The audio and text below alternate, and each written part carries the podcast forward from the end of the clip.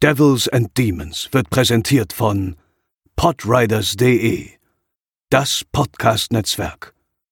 Diese Episode wird präsentiert von Deadline, das Filmmagazin, die Fachzeitschrift für Horror, Thriller und Suspense.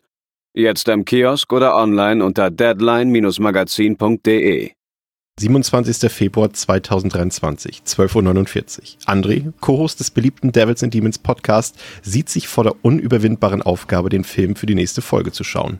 Er will seinen Frust kundtun und öffnet Twitter, um das aktuell angesagte Pedro Pascal, ich greife mir vor Schmerzen ans Herz-Meme aus der Serie Last of Us mit folgendem Kontext zu posten. Wenn ich daran denke, dass wir bei Devils and Demons diese Woche das Remake von A Nightmare on Elm Street besprechen und ich den Film dafür nochmal gucken muss, dann uff. Wenige Stunden später muss sich in etwa Folgendes zugetragen haben in Los Angeles, Kalifornien, USA. Karl Gellner, Hauptdarsteller des 2010er Nightmare on Elm Street Films, stöbert wie üblich auf Twitter und sucht dort nach Tweets über seinen Film. Und wird fündig. Offenbar bei Devils and Demons Co-Host André. Erbost sieht er sich dazu erzwungen, eine wütende Non-Menschen zu twittern. Am 28.02.2023 um 3.27 Uhr schreibt er. Man, the staying power of the dislike outright venom-filled hate for the Nightmare on Elm Street remake cracks me up. I love that I will stumble on people talking about it or are about to do a podcast on it, or hate they need to watch it because they are doing a podcast on it. Lol. Und wer von beiden am Ende recht hat, das erfahrt ihr nach dem Jingle.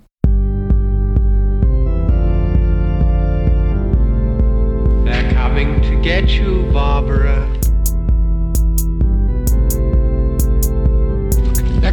For you.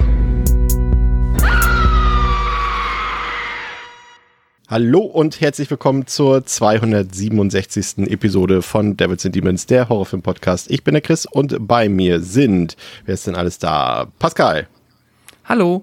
Theresa, Hallo. André. Das stimmt gar nicht, jetzt eben war Kyle Gellner. Moin. Sehr schön. Ja, äh, wir haben heute ein, ein ganz äh, spannendes Thema. Und zwar bewegen wir uns, äh, ich, ich, jetzt muss ich mal kurz selber überlegen. Wir haben ja die Nightmare on Elm Street Reihe, das ist ja schon eine Weile her. André, warst du da schon dabei? Ja, da warst du schon dabei, ne? Also so ultra lang ist es dann auch noch nicht her, glaube ich. Jetzt muss ich gerade wirklich ernsthaft überleben. Doch, natürlich. Ja, Ja, ja, war. Ja, Ja, aber es ist schon trotzdem, ich überlege gerade, wann war denn das? Das ist aber schon, vielleicht ist es da. Wir haben angefangen äh, 140. 140, Du hast- ich. auch schon zweieinhalb Jahre her oder so. Auf jeden Fall Ja, sind wir, 2020, ja. ja, auf Ja. jeden Fall sind wir euch einen Film schuldig geblieben und zwar ähm, das Remake. Das haben wir damals äh, nicht besprochen. Ich weiß auch ehrlich gesagt gar nicht mehr warum. Vielleicht hatten wir auch einfach keine Lust mehr oder ich glaube, wir hatten Freddy vs. Jason noch nicht besprochen, wollten den jetzt, ich weiß es auch nicht mehr genau. Auf jeden Fall haben sich ganz viele Leute von euch ähm, gewünscht, dass wir diesen Film doch dann irgendwann nochmal besprechen sollten und äh, das wollen wir heute auf jeden Fall nachholen. Und André, wenn wir uns das Ganze so ein bisschen anschauen, ne, Jahr 2010, boah, irgendwie gefühlt haben in den Jahren drumherum irgendwie alle Studios ihre angestaubten Back-Kataloge durchschaut und haben geguckt, was man irgendwie mit wenig Geldeinsatz irgendwie nochmal groß zum Kasseklingeln bringen kann. Ne, Ich, ich mache mal eine kurze Aufzählung. Filme, die da plus minus fünf bis zehn, ja, zehn Jahre vielleicht nicht, aber so, die da ne, in dem Umkreis, Dunstkreis äh, veröffentlicht wurden, an Remakes oder Reboots Halloween, Texas Chainsaw Massacre, Freitag der 13., Evil Dead, The Hitcher, Amityville Horror, Carrie, Last House on the Left, I Spit on Your Grave, Hills of Ice, My Bloody Valentine, Black Christmas, Dawn of the Dead, Fright Night, I Am Legend, Muttertag, Piranha, Sorority Row, Prom Night, April Fool's Day, The Fog, Day of the Dead, House of Wax, When a Stranger Calls, The Crazies, Das Omen, The Stepfather, Poltergeist, Wicker Man, Maniac und äh, Silent Night. Und das sind nur die bekanntesten, die daraus gekommen sind. Ähm, eigentlich eine krasse Zeit, ne? Ja, krass in mehreren Hinsichten. ja, absolut. Also der, der Trend war ja klar zu sehen. Mm. Und naja, es hat halt be- bewiesenermaßen ja mehr oder weniger hier und da funktioniert. Also es gibt einige positive Beispiele, es gibt aber deutlich mehr negative Beispiele. Aber dass man da eben auf einen, auf einem Pfad war, äh, gerade im Horror eben nochmal einiges aufzuwärmen mal wieder, dass es Zeit war, viel, vieles, vieles eingeschlafen, irgendwie nochmal raus aus, aus der Kiste zu holen, zu gucken, ob es irgendwie entweder fortzusetzen ist, oder, also beziehungsweise so im Geiste fortzusetzen ist oder eben einen neuen Gewand zu präsentieren. Ja, das war da auf jeden Fall gerade auf dem Peak. Das ist ja Pascal prinzipiell erstmal zumindest aus geschäftlicher Sicht keine schlechte Idee. Ne? Du hast vorhandene Stoffe, du weißt, dass sie funktionieren, hast aber zeitgleich eine Zielgruppe, die vielleicht nicht unbedingt mehr Bock hat darauf, ähm, die ganzen alten Schinken aus den 70ern und 80ern mhm. zu gucken, sondern das Ganze einfach mit modernen CGI-Effekten, mit hippen Schauspielern, die irgendwie sonst in Supernatural mitspielen oder keine Ahnung, sonst wo, äh, das dann nochmal äh, zu erleben, zum ersten Mal vielleicht. Äh, und für uns, wir gucken uns ja eh alles an. Also von daher äh, eigentlich zumindest finanziell, wirtschaftlich ein guter Gedanke. Aber hat es für dich funktioniert? In der Masse? In der Masse, uh, schwierig. Ähm, echt schwer zu sagen. Es ist von bis, also das ist ja Hit and Miss par excellence, also äh, par excellence. Ähm, daher wahrscheinlich insgesamt der Tenor eher so hätte ich vielerlei Hinsicht nicht gebraucht.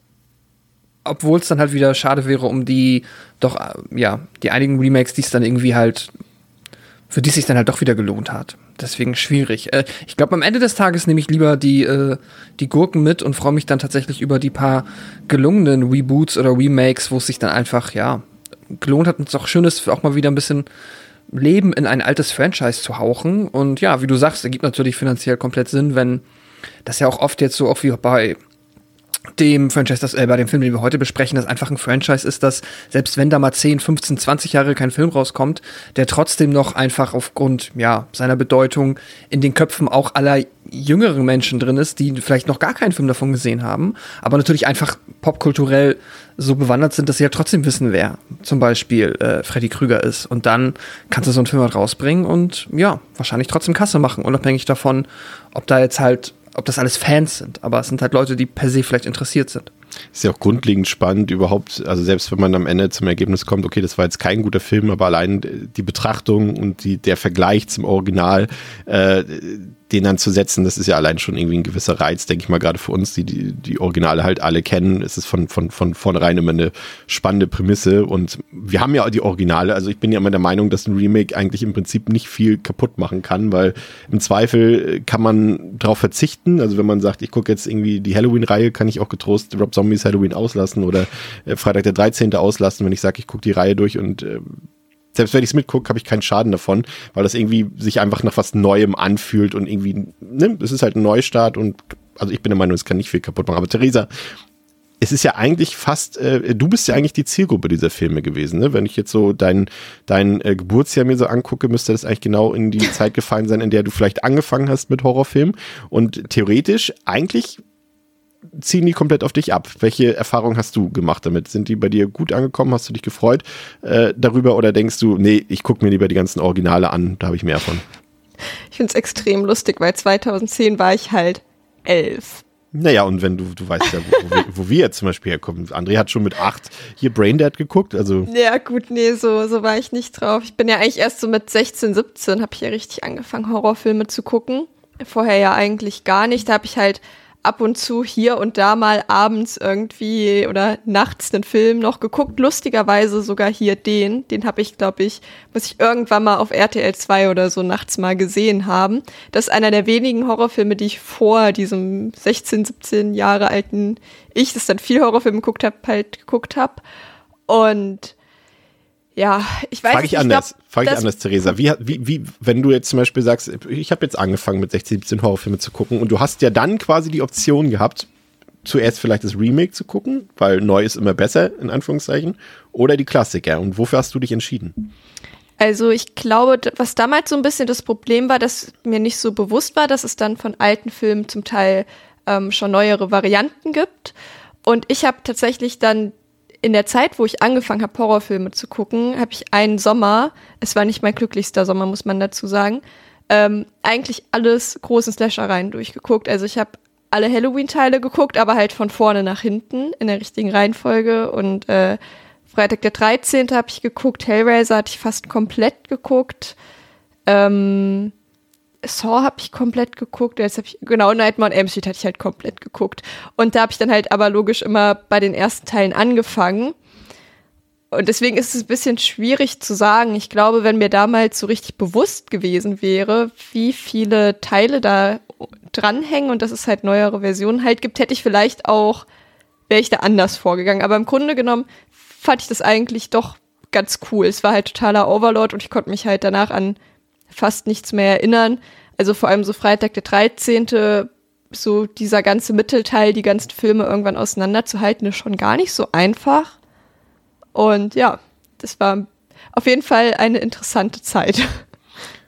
Unser heutiger Film kam ja quasi schon in der, ja, zum Ende dieser Zeit so ein bisschen heraus, als viele Leute dann doch schon ein bisschen genervt waren von diesem Remake, Reboot, waren ähm, die, das Studio Platinum Dunes, ähm, ich glaube, es gehört ja auch Michael Bay, wenn ich mich nicht ganz irre, die haben ja da so ein bisschen die, die Hauptschuld an dieser ganzen Thematik. Die haben ja zum Beispiel das äh, Texas Chainsaw Remake rausgebracht, so, oder das äh, Friday the 13th Reboot, aber auch Hitcher war, glaube ich, von denen und Amityville Horror, wenn ich mich nicht ganz irre. Und die sagten, ja, komm, uns fehlt noch Nightmare on Elm Street, nehmen wir uns doch diesen Film noch zur Brust und naja, wie das ausgegangen ist, das äh, werden wir uns jetzt in der Folge nochmal angucken. Kurz die Fakten zum Film. Auf Letterboxd hat der Film eine Durchschnittswertung von 2,1 von 5. Nochmal als Einordnung. Damit ist er zum Beispiel von den großen Remakes, Reboots ähm, am schlechtesten bewertet tatsächlich. Also TCM, Friday und, und Halloween und auch, glaube ich, Hitcher, die haben zum Beispiel, selbst Amityville haben deutlich bessere Bewertungen da, schon mal zur Einordnung. Auf der IMDb hat der Film eine 5,2 von 10 hat 35 Millionen Dollar gekostet und hat damit immerhin 115 Millionen Dollar eingespielt und ist damit, Überraschung, einer der erfolgreichsten Slasher aller Zeiten. Darf man ja an der Stelle auch mal erwähnen. Und er hat am ersten Wochenende, also am Startwochenende, bereits die kompletten Produktionskosten von 35 Millionen Dollar wieder eingespielt. Also finanziell ein absoluter Mega-Erfolg für die damalige Zeit. Aber das heißt ja erstmal noch nichts. Wenn ihr den Film sehen wollt, könnt ihr den auf Blu-ray sehen, auf DVD, digital, ist in allen Versionen ungeschnitten, also problemlos erhältlich, ist freigegeben ab 16 Jahren, läuft 95 Minuten. Ähm, Gewaltdarstellung würde ich sagen, auch wieder relativ moderat. Also die 16. Freigabe passte auf jeden Fall, hat zwei, drei etwas brutalere Gewaltspitzen, auf die wir nachher noch eingehen, aber nichts, was äh, jetzt besonders aufregend ist. Aber auf jeden Fall eine Triggerwarnung. Es geht in dem Film um sexuellen Missbrauch von Kindern. Der wird zwar nicht visuell gezeigt, aber das Thema ist auf jeden Fall Mittelpunkt des Films und es gibt äh, zahlreiche Andeutungen zu dem Thema. Regie geführt hat äh, Samuel Bayer. Das ist tatsächlich eine ziemlich arme Sau, denn ähm, der hat äh, Pascal äh, und vor allem Musikvideos gedreht äh, vor hm. seiner Zeit, hat unter anderem das äh, Smells Like Teen Spirit Video von Nirvana gedreht. Oh. Und ähm, wollte oder sollte laut Michael Bay schon die ganze Zeit unbedingt mal ein Remake für Platinum Dunes ähm, angehen. Man hat ihm Amityville Horror angeboten, man hat ihm noch Freitag der 13.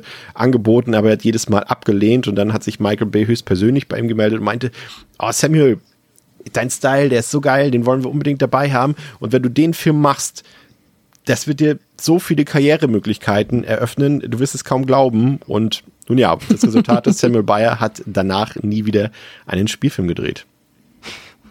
Das ist richtig schade. Ähm, ja, inwiefern das gerechtfertigt ist, werden wir gleich wahrscheinlich noch ein bisschen äh, unter die Lupe nehmen, aber das ist natürlich wirklich schade. Ich meine, gut, äh, es ist vielleicht ein bisschen abgedämpft, wenn er halt schon vorher so viele Sachen auch abgelehnt hat wirkt es irgendwie so auf den ersten Blick, als ob er jetzt irgendwie nicht so lange Musikvideos gedreht hat, bis er dann das allererste Angebot bekommt und dann springt er sofort auf den Zug.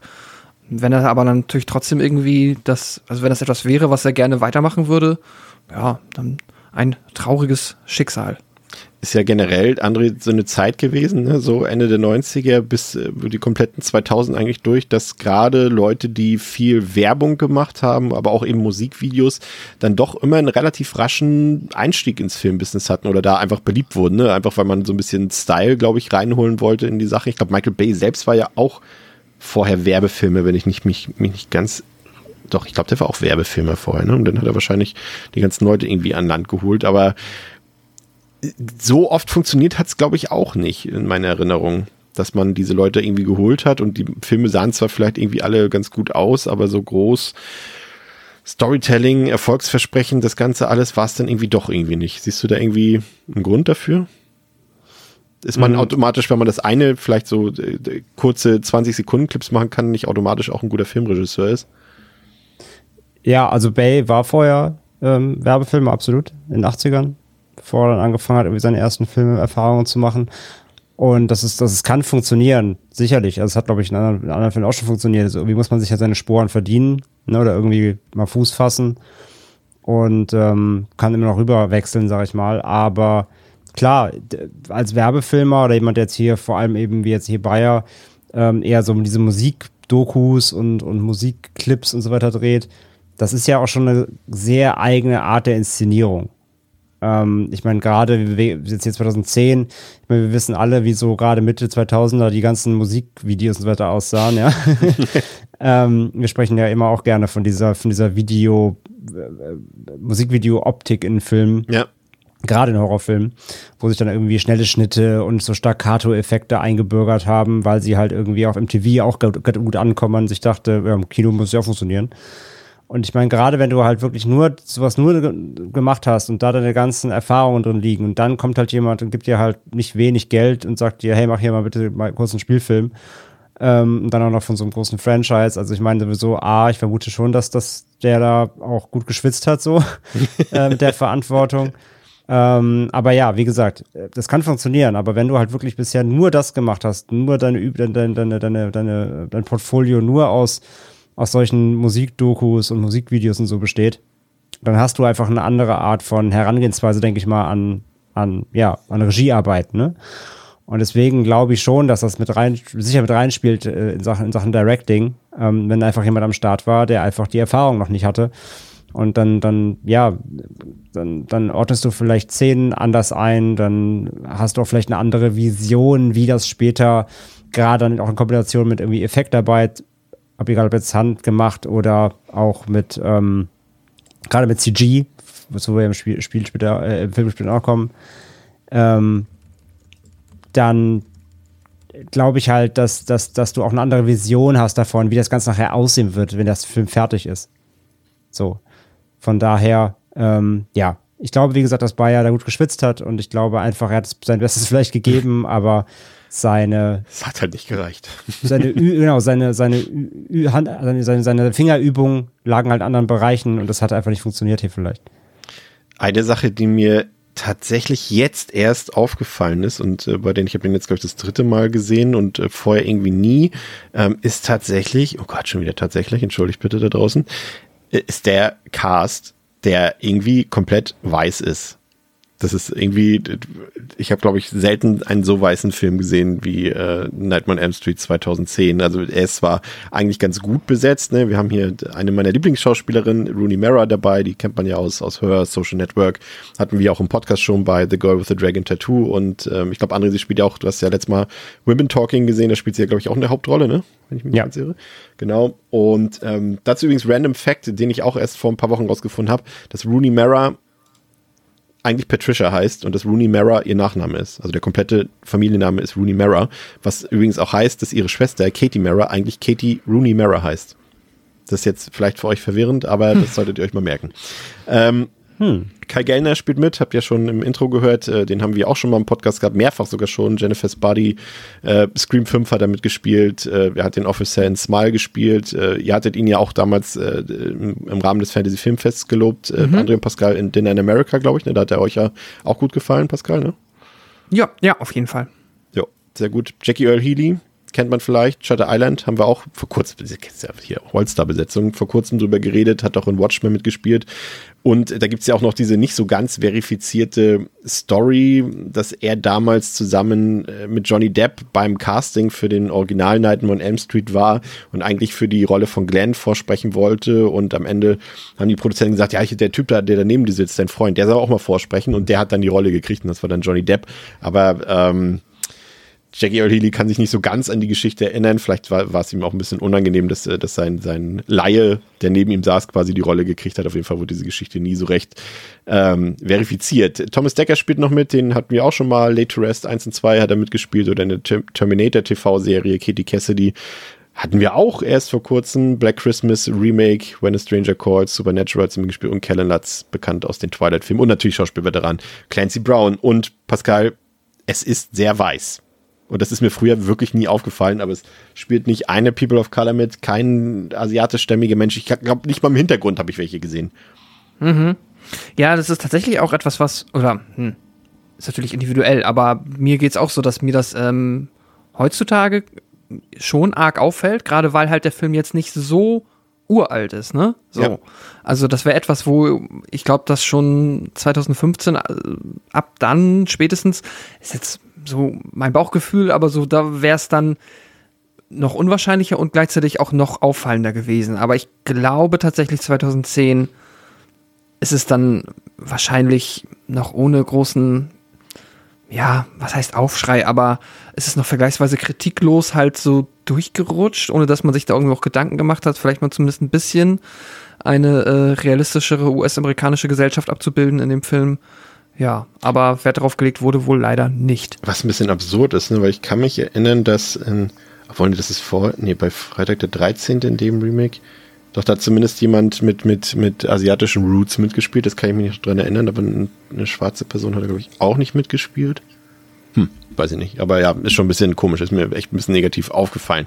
Aber lasst uns mal Ah, nee, eine Sache ist noch vielleicht noch ganz relevant, ähm, dass äh, Wes Craven tatsächlich, weil vielleicht sich einige fragen werden, wie konnte Wes Craven das zulassen, dass das hier mit seinem Werk ver veranstaltet wird? Er hatte tatsächlich kein Mitspracherecht bei diesem Film, da er dieses bereits mit dem Original damals aus finanziellen Gründen abgegeben hatte. Also er wurde hier nicht befragt, er wurde nicht konsultiert, er hat keinerlei Beitrag geleistet für diesen Film, hätte er wahrscheinlich auch, glaube ich, nicht gewollt.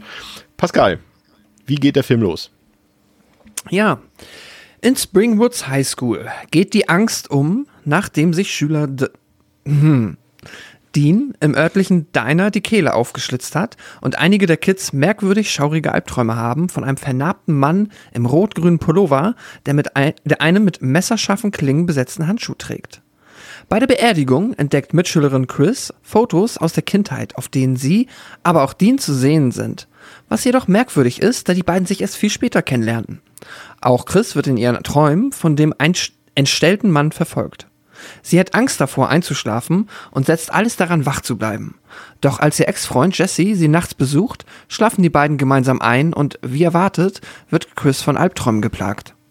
Vermeintlich wacht sie in Sicherheit in ihrem Bett wieder auf. Doch das ist ein Irrtum. Der gruselige Killer mit dem Klingenhandschuh liegt neben ihr, schlitzt sie auf, wirft sie an die Decke und tötet das Mädchen.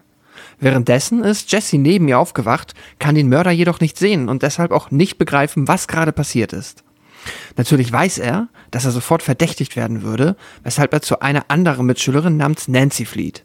Nancy ist ebenfalls geplagt von Albträumen dieser Art und sie kennt bereits den Namen des Mörders.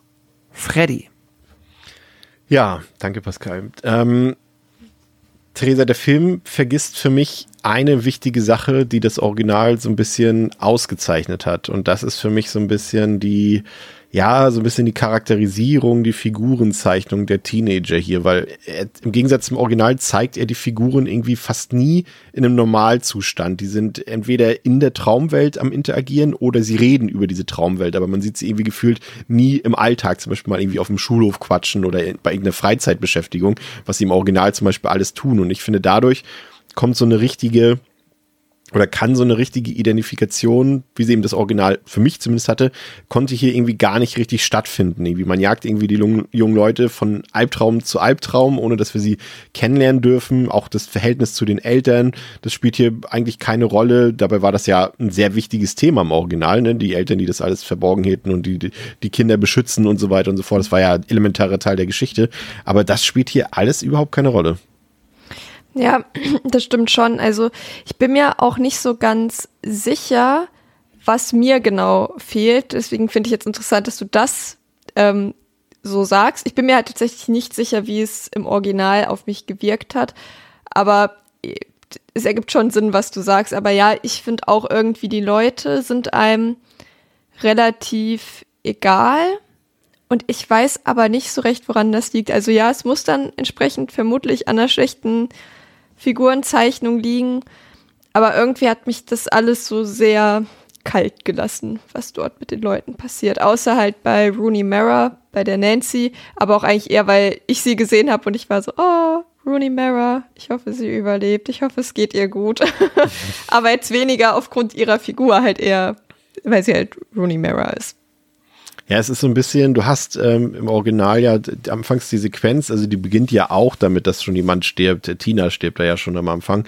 Aber wir sehen ja erst noch, wie, wie Tina und, und Nancy da quasi diese, diese, diese Sleepover-Party dort veranstalten und die Jungs dann rüberkommen, dann quatschen sie auch noch ein bisschen so. Sie interagieren und man ist dann irgendwie erst nach 15 Minuten oder so im ersten Traum und hier ist Kelle Natz ja gefühlt nach zwei Minuten schon im, im, Ja. in seiner ersten Traumszene und stirbt dann ja auch schon relativ zügig. Und das fand ich irgendwie komisch irgendwie. Man hat ja auch, André, alle Figuren, alle relevanten Figuren für den Film, die treffen ja bereits hier im Diner-Opening aufeinander. Ähm, aber irgendwie schafft der Film es für mich nicht, die Figuren bis zu einem gewissen Punkt später in der Story irgendwie gut zu charakterisieren, zum Mitfiebern einzuladen, irgendwie zu sagen, geil, ich bin schon gespannt, wer hier das Final Girl wird und so weiter, sondern eher so, ja. Fragezeichen. Kommt da, kommt da noch was oder? Fragezeichen. Ähm, nee, geht mir auch so. Also ich finde den Auftakt per se eigentlich ganz stimmig, weil es auch sehr schnell reingeht und so sehr sch- schnell, schnell klar macht, so wo es Phase, was Phase ist und der erste Killer direkt quasi oder der erste äh, Kehlenschnitt ja auch recht hart ist. So, es ist so geht's recht kernig rein, aber charaktertechnisch ja. Es ist halt, es ist halt super klischeehaft irgendwie direkt, ne? Du hast halt irgendwie die, die Waitress, also Rooney Mara, die ist halt so ein bisschen, ja, so ein bisschen eigen. Dann hast du halt diesen, ja, seltsamen Typ, der sich dann eben Kindle durchschneidet, der halt irgendwie supermanisches Zeug redet. Ähm, und dann hast du halt, du hast halt die, die drei Jungs halt um Gellner und die beiden anderen, die halt, ähm, ja, weiß ich nicht, vor allem, also wer mir vor allem re recht schnell auf den Sack ging direkt, war halt halt wirklich hier äh, Jesse, also Thomas Decker. Ja. Äh, weil der halt auch so eine, der hat halt so die, die, die, die, die allertypischste Pissed-off-jugendlichen Art so drauf. Ähm, der, der, der halt erst der ganze Zeit halt ähm, äh, hier Gellner wegholen will, ne, wo, wo er mit, mit Mara halt äh, spricht und so, immer so, ja, jetzt komm endlich los, ein bisschen los, äh, weil er halt sickig ist, dass seine Ex da jetzt eben bei dem anderen Typen sitzt. Und ja, wie er das auch verkörpert, irgendwie, das ist direkt so richtig, so richtig unsympathisch. So, ich finde, das wird ein bisschen besser später, aber der am Anfang ging er richtig auf den Zünder direkt. Diese Anti-Alles für immer Attitude, ne? Ja, ja, genau, aber so, aber so richtig, so richtig klischeehaft halt, so richtig raushängend.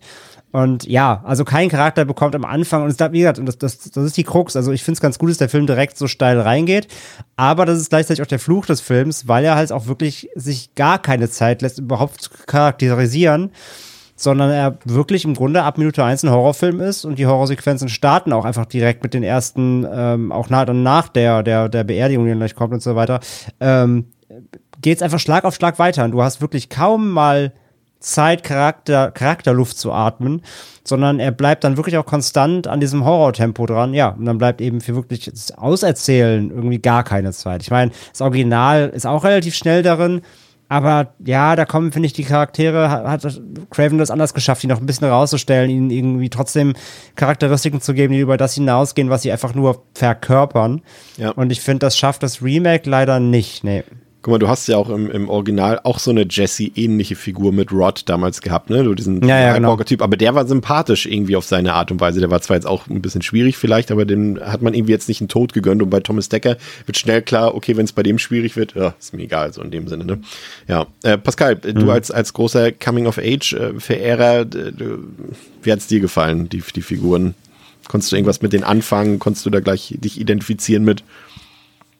Ja, es ist halt im Laufe des Sims besser geworden. Und dann hat man halt so Figuren wie, ähm, ja, Quentin und Nancy, die dann für mich ähm, durchaus stärker werden und auch Ja. dann ihren Charakter nach und nach formen dürfen. Aber der Rest ist halt, ja, wirklich, ja, eigentlich halt wirklich zum selber ein ausmalen im Sinne von, ich habe das Gefühl, ein bisschen der Film auf vielen Ebenen, aber auf dieser auch besonders funktioniert vielleicht ein bisschen besser, wenn man sich die Figuren aus dem Original nimmt und da halt die Figuren passend ihren Stereotypen hier einfü einfügt und sich dann quasi ja den Rest darüber ausmalt. Wenn, wenn ihr versteht, was ich meine, Ja. also dass du quasi halt, ja, du bekommst ja halt die Charakterisierung nicht. Das ist aber halt ein Remake, das vergleichsweise mit ähnlichen Stereotypen arbeitet. Da kannst du dir ja einfach die aus dem Original nehmen und hier reindenken und schon hast du äh, die Lücke geschlossen. Das ist halt wirklich kein Qualitätsmerkmal und eher ein Kritikpunkt, aber ja, so ist es mir nicht ganz so negativ aufge... Also es ist, hat mir den Film an der Stelle noch nicht wirklich arg verhagelt, aber offensichtlich gut gelöst ist es nicht, nee. Ähm, was mir gerade dazu noch einfällt, also weil sie spielen ja auch irgendwie damit, dass ähm, sie uns ja glauben lassen wollen am Anfang, dass die Chris das Final Girl ist. Ja. Habe ich so das Gefühl, weil es gibt so Voll, ein paar, ja. paar Szenen ja mit ihr, die ja eigentlich, ich sag mal, Nancy gehören im klassischen Sinne. Zum Beispiel, ähm, wo ihr Freund da durchs Fenster reinkommt. Und was war das andere? In dem Traum in der Schule. Genau. Den hatte ja, glaube ich, auch eigentlich Nancy. Und da, ich, ich hatte nicht so, also war dann auch erst so, oh, ist sie jetzt irgendwie doch hier das Final Girl? Also damit spielt der Film ja schon auch ein bisschen, Also man, aber ob man es muss jetzt ja kurz, kurz hat, dazu sagen, dass das zu dem Zeitpunkt wäre es ja auch denkbar gewesen, weil Katie Cassidy aufgrund ihrer äh, bis dato vorherigen Karriere der deutlich größere Name war als Rooney Mara, die ja erst danach durchgestartet ist. Ja. Genau, das wollte ich eigentlich nur noch mal kurz Ja. anmerken, dass das ja schon auch irgendwie passiert, dass die da so ein bisschen mit den Erwartungen, die man ja hat, auch spielen. Das hat jetzt für mich, ob das funktioniert hat, ich weiß nicht so ganz, es war mir trotzdem irgendwie ein bisschen egal. Das ist eigentlich so dann das Hauptproblem wieder. Ja, es hat sich bei mir die Frage nach dem Warum gestellt, ne? So wie Ja. bei euch wahrscheinlich allen. Also ich finde prinzipiell, glaube ich, muss ich gestehen, hätte ich, also wie gesagt, ich, ich mag ja Rooney Mara total gerne, aber ich glaube in dem Fall wäre es vielleicht sogar besser gewesen, wenn Katie Cassidy oder Christy die Hauptfigur geblieben wäre. Zum einen habe ich den Bruch, wie gesagt, nicht verstanden. Also es gibt für mich keine Begründung, außer dass sie sagten, ja, wir wollen das Original jetzt nicht eins zu eins nachziehen. Und wenn wir die jetzt sterben lassen, dann denken die Zuschauer, oh krass, die lassen die jetzt sterben. So, aber das ist ja auch der einzige Grund, warum sie es wahrscheinlich gemacht haben. Und das fand ich tatsächlich auch ein bisschen seltsam. Aber das schauen wir uns ähm, gleich noch an. Die, Ähm, die dachten sich wahrscheinlich, in, im Original hat die Hauptfigur auch keine blonden Haare, das können wir nicht so machen, dann muss sie sterben. ja. Außerdem war Chris im Grunde eh schon durch, weil das lustig ich finde, das, das war direkt so super witzig einfach auch, ähm, wo sie direkt dann auf der Beerdigung da von Dean einfach einpennt. Ja, Also, also musst du dir überlegen, im Grunde schläfst sie, sonst könntest du ja die Vision nicht haben. Das ist auch die, also es ist ja auch typisch, das ist typisch Nightmare on Elm Street. Das muss diese obligatorische Beerdigungsszene drin, drin sein. Das haben wir uns ja damals schon drüber lustig gemacht, glaube ich, in unseren Nightmare-Folgen. In jedem Nightmare-Film gibt es, glaube ich, eine Beerdigungsszene. Ja, aber Ja. ja, das finde ich halt Rachel. grandios. Wenn du halt hier eine Horrorszene inszenieren willst, bedeutet das im Umkehrschluss aber immer die Figur muss pennen und einfach auf der Beerdigung von deinem Freund einzuschlafen, ist halt auch ein geiler Move. Ähm, was, äh, Weil die Mutter, Entschuldigung, ich, war ganz, Ja. weil ich dachte nämlich erst so, ja, okay, vielleicht soll das nur so, aber die Mutter sagt ja dann sogar, äh, hey, Chris, ist vorbei. Ja, ja. da musste ich echt ein bisschen lachen, das war, fand ich ein bisschen Panne. Da, da ist denen echt nichts Besseres eingefallen, sie zum Schlafen zu kriegen. Ne? Aber das ist ja, äh, generell ein Thema, was sich noch durchzieht. Was wir nachher noch haben, sind ja diese sogenannten Micronaps. Und äh, damit rechtfertigen sie ja quasi alles im Film. Also von daher äh, passt das schon irgendwie. Was mir aber aufgefallen ist, ähm, André, sind die ist die Inszenierung schon am Anfang, die komplett, und da sind wir schon fast wieder beim Thema Musikvideos 2000er, ist so diese überstilisierte Farbgebung, alles sieht so künstlich aus in dem Film, hat so extremes Coloring, was irgendwie, äh, also gefühlt ist die Hälfte des Films im, in der Post-Production, also optisch, irgendwie entstanden. Das war alles so gelblich auch und es hat für mich überhaupt keinen Sinn ergeben, gerade in dieser Diner-Szene, weil also ich habe sie verstanden, die waren ja nicht in Mexiko, also ne, Hollywoods Mexiko in Anführungszeichen. Äh, das hat irgendwie überhaupt keinen Sinn gemacht und äh, ich fand, das zieht sich auch, also später legt es sich ein bisschen, aber der hat auch dieses, das könnte so ein Link im Park Musikvideo sein, so sieht der Film aus, finde ich. Also von daher kann man schon fast wieder aus der Vergangenheit des Regisseurs irgendwie auf den Film schließen dann.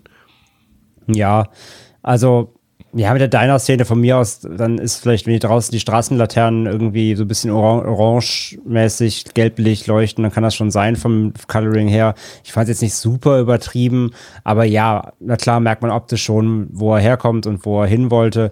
Auch dann die, später die, ähm, ja, diese Fabriksszenen natürlich im Traum und so weiter. Das ist natürlich alles schon, ja, sehr exzentrisch ausgeleuchtet. Du, du kannst quasi sehen, wie hinter jeder Ecke so ein typischer, ähm, ja, so ein Scheinwerfer steht, ne, der die Wand anleuchtet, um dann passives Licht irgendwo in, äh, in den Flur zu werfen und so weiter. Also das fällt schon auf.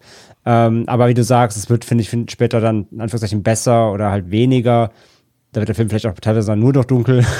ähm, ob das besser ist, da die Frage. Aber ja, also es fällt schon auf hier in ein paar Szenen, aber es, ich finde, es ist jetzt nicht so schlimm, wie man denken könnte. Ich, oder es wie, war auch erstmal neutral. ja, ja. neutral locker. Also, also es ist nicht so übertrieben, wie man es denken könnte. Also da gibt es halt Filme, gerade aus der, der Ära, die da deutlich ähm, schlimmer, schlimmer sind, was das angeht. Und halt rein von der, von der Inszenierung her, von der Optik generell, finde ich, ist der Film jetzt auch wirklich in Ordnung. Also das Handwerk, sage ich mal, auch wenn er jetzt vielleicht nicht aus dem Film kommt, ähm, sage ich, er kann sich trotzdem irgendwie sehen lassen. Ja. Also er hat zwar seine, seine Einflüsse da sicherlich nicht zurückhalten können hier und da, aber ähm, insgesamt ist es alles völlig in Ordnung. Also da gibt es ganz andere Kandidaten aus der Zeit, die gerade äh, von der Kamera her und so weiter einen viel schlechteren Job gemacht haben und zudem sieht der Film auch nicht überkünstlich aus, ne? Also nicht digital oder so, sondern genau, Filmlook so und das rettet ja schon vieles. Genau, gehe ich auch komplett d'accord mit. Ich meinte auch mit der Post-Production tatsächlich. Also ja, also die haben das also erstaunlich. Man,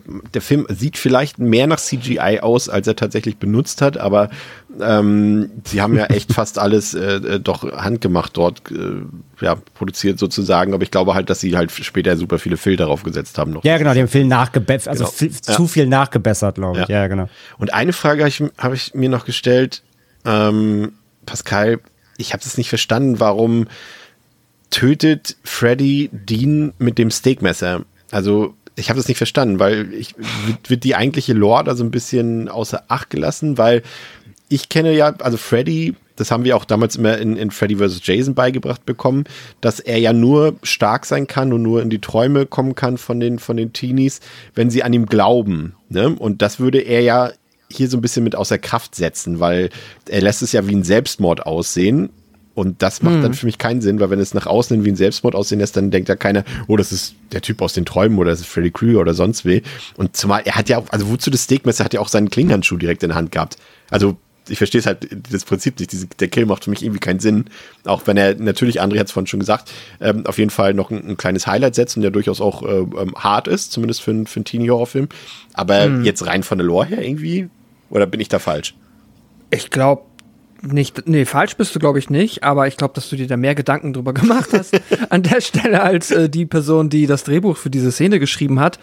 Und dass das halt einfach der Tatsache geschuldet ist, dass es halt wirklich ein sehr intensiver Moment ist, wenn dann halt äh, Chrissy zurückkommt und sieht, wie Dean da quasi schlafend, stehend mit dem Messer ringt, es sich quasi nicht in den Hals zu rammen und dann halt dieser, ja, äh, Suizid geschieht, vermeintliche Suizid, das ist halt eine, ähm, ja, auf jeden Fall eine intensive Szene, eine vergleichsweise, ja, für einen Horrorfilm kreative Mordszene und ich glaube, das stand da über allem und äh, sämtlicher Lore, die in Anführungszeichen dadurch verletzt werden konnte, das wurde dann mal, glaube ich, ganz weit hinten angestellt.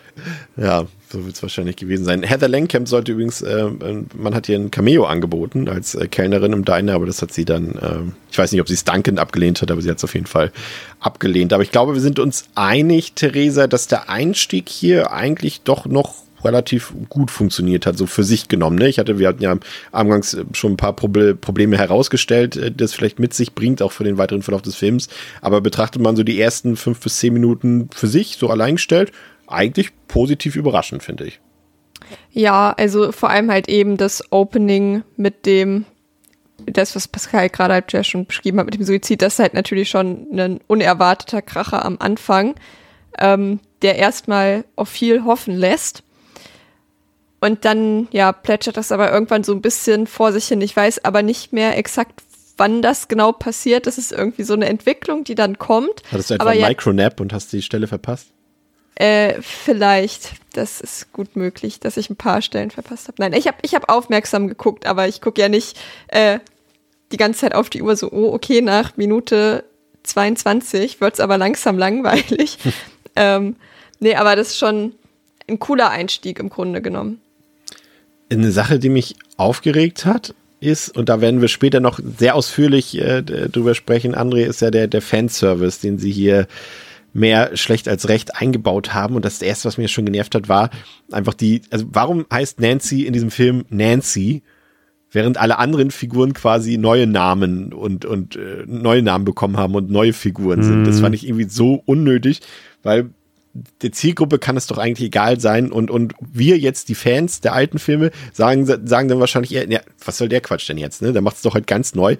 Ist ein Punkt, auf den wir nachher später noch eingehen äh, wollen, aber schon mal als, als Randnotiz, was ich dich eigentlich fragen wollte, weil wir eben schon so ein bisschen über die Optik geredet haben, über den Einsatz von Effekten und so weiter. Hier kommt natürlich eine Szene, die ist, glaube ich, sogar fast schon die, die streitbarste Szene im Film, weil hier ja dann doch erhebliches CGI eingesetzt wurde und das ist der, äh, wo der Voldemort-Verschnitt, nenne ich ihn mal, äh, durch Nancy's Schlafzimmerwand durchkommt, was man damals ja alles schön äh, per Hand gemacht hat, indem man da ja, das irgendwie, ich weiß gar nicht mehr, irgendwie habe ich das, mir das mal, mal angeguckt im Making-of zum Original. Auf jeden Fall sehr interessant, das mal zu sehen. Und hier haben sie Freddy einfach seinen Kopf ja, digital durch die Schlafzimmerwand kommen lassen, was irgendwie seltsam aussah und was auch komplett irgendwie den Impact geraubt hat, weil damals hat man das von oben gesehen, ne? Also, falls du dich erinnerst, Nancy liegt im Bett und wir sehen quasi das Bett von oben und dann sehen wir, wie Fre Freddy sich durch die Wand drückt. Hier sehen wir das aber aus der, nenne ich es mal, Nancy's Kin-POV-Perspektive, was der ganzen Szene auch komplett irgendwie den Reiz geraubt hat. Also, da hätte man echt mal fragen können, wie die das damals gemacht haben. Ich fand das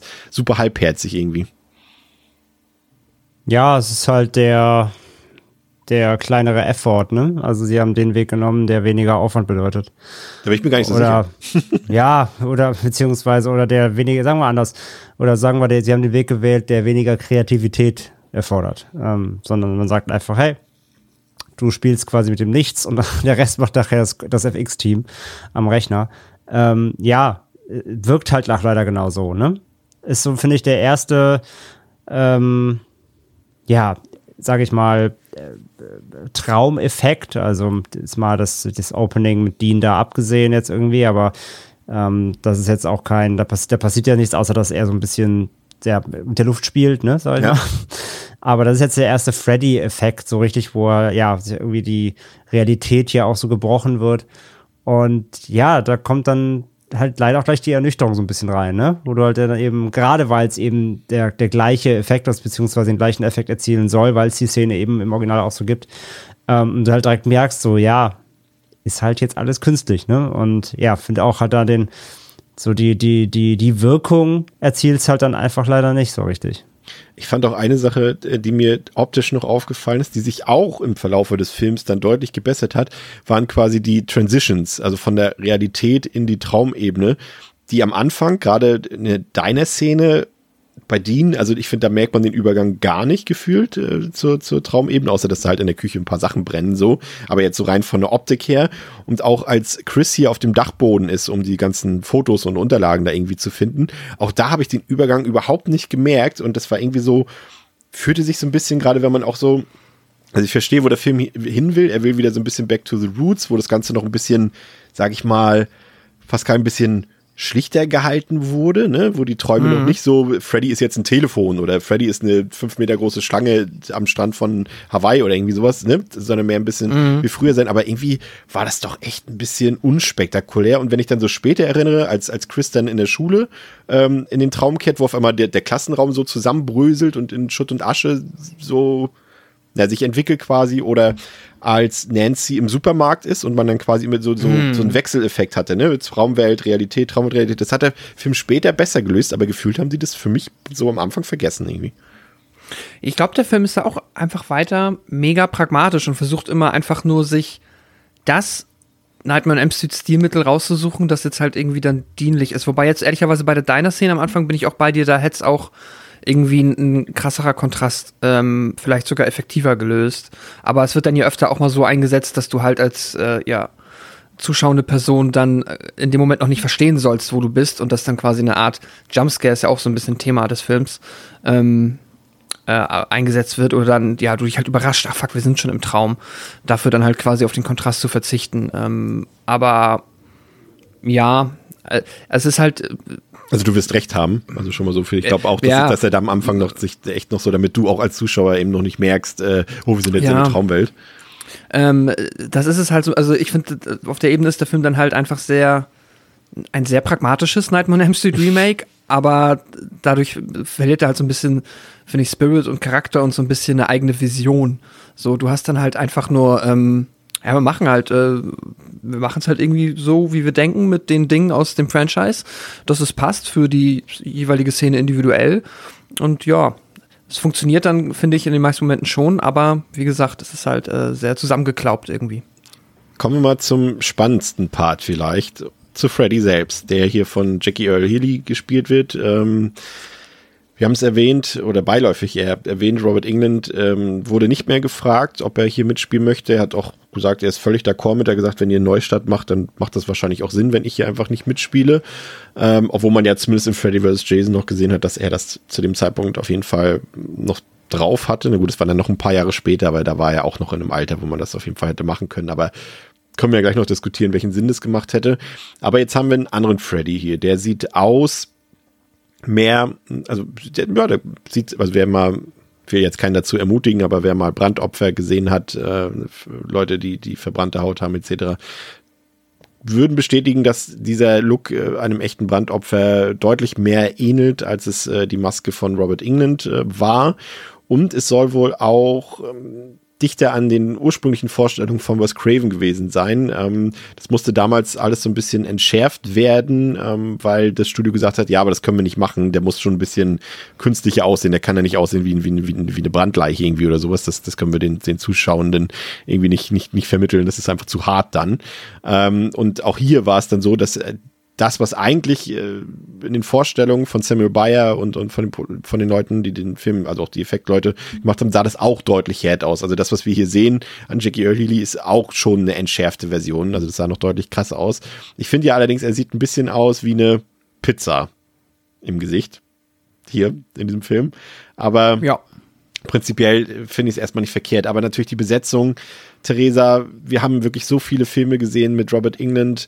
Da war doch ob wir das jetzt gut finden oder nicht, aber es war doch irgendwie absehbar, dass das Ganze zum Scheitern verurteilt ist, wenn jemand Neues da in die Fußstapfen tritt, weil, und das ist, glaube ich, auch der Unterschied zu all den anderen Remakes, Reboots, wie auch immer, wir halt mit Freddy Krueger sowohl ein Gesicht assoziieren, nämlich das von Robert England, als auch eine ganz andere Personality, als das eben bei Halloween, bei Texas Chainsaw oder bei Scream oder so der Fall wäre, wo ne, da trägt halt jemand eine Maske und ein Kostüm und das Gesicht ist quasi nie zu sehen. Es ist eigentlich fucking egal, wer den spielt. Also klar gibt's Bewegungsmuster und, und Körpergrößen und sowas, aber niemand hat von diesen ganzen Filmkillern so eine Personality wie eben Freddy Krueger. Und den dann neu zu besetzen, kann eigentlich ja nur schief gehen, ne?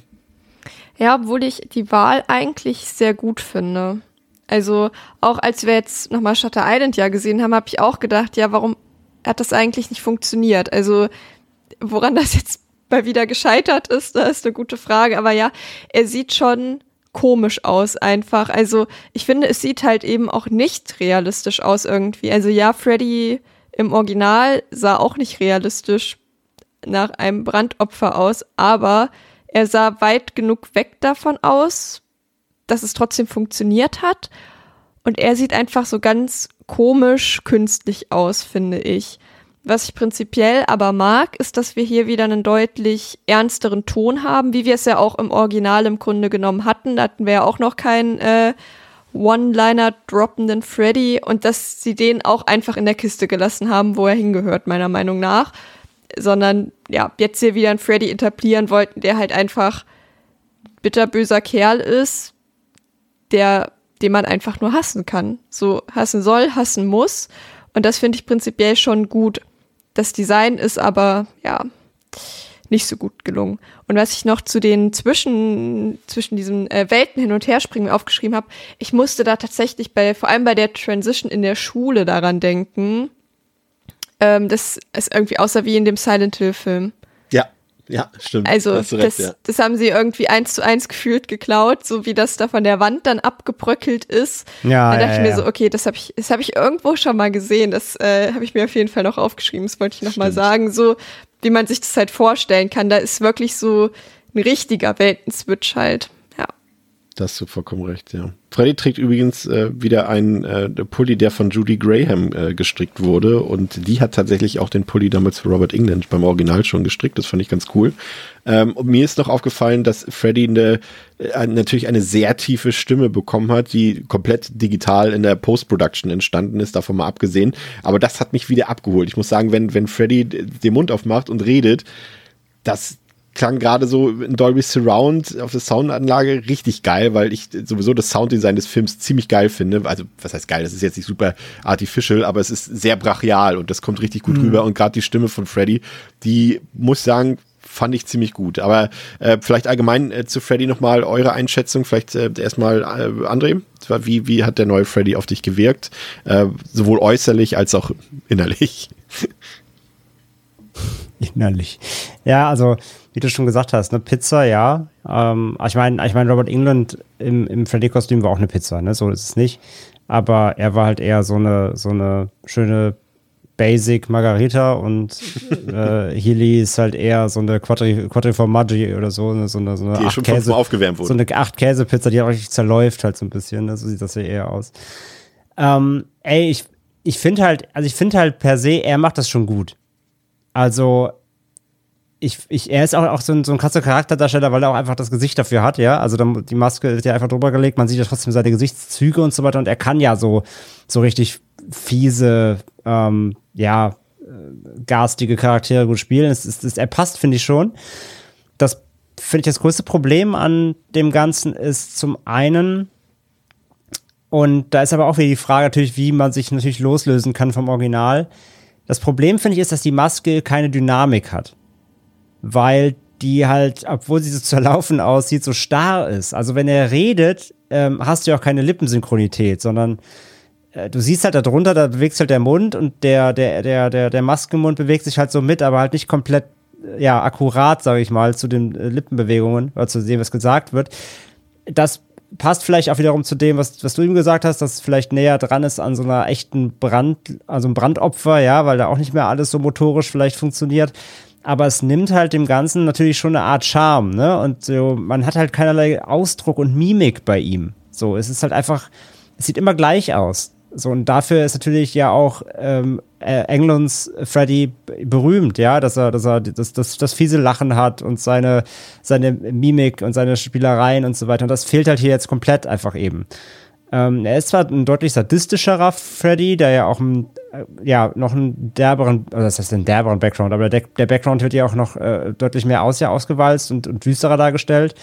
Und das passt ja auch irgendwie zu, zu Haley als Freddys Charakter. Mhm.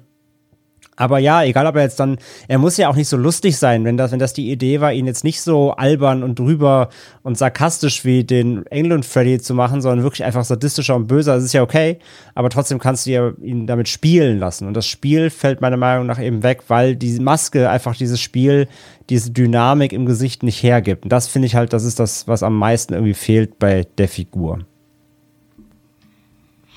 Pascal, dein Eindruck vom neuen Freddy? Hm.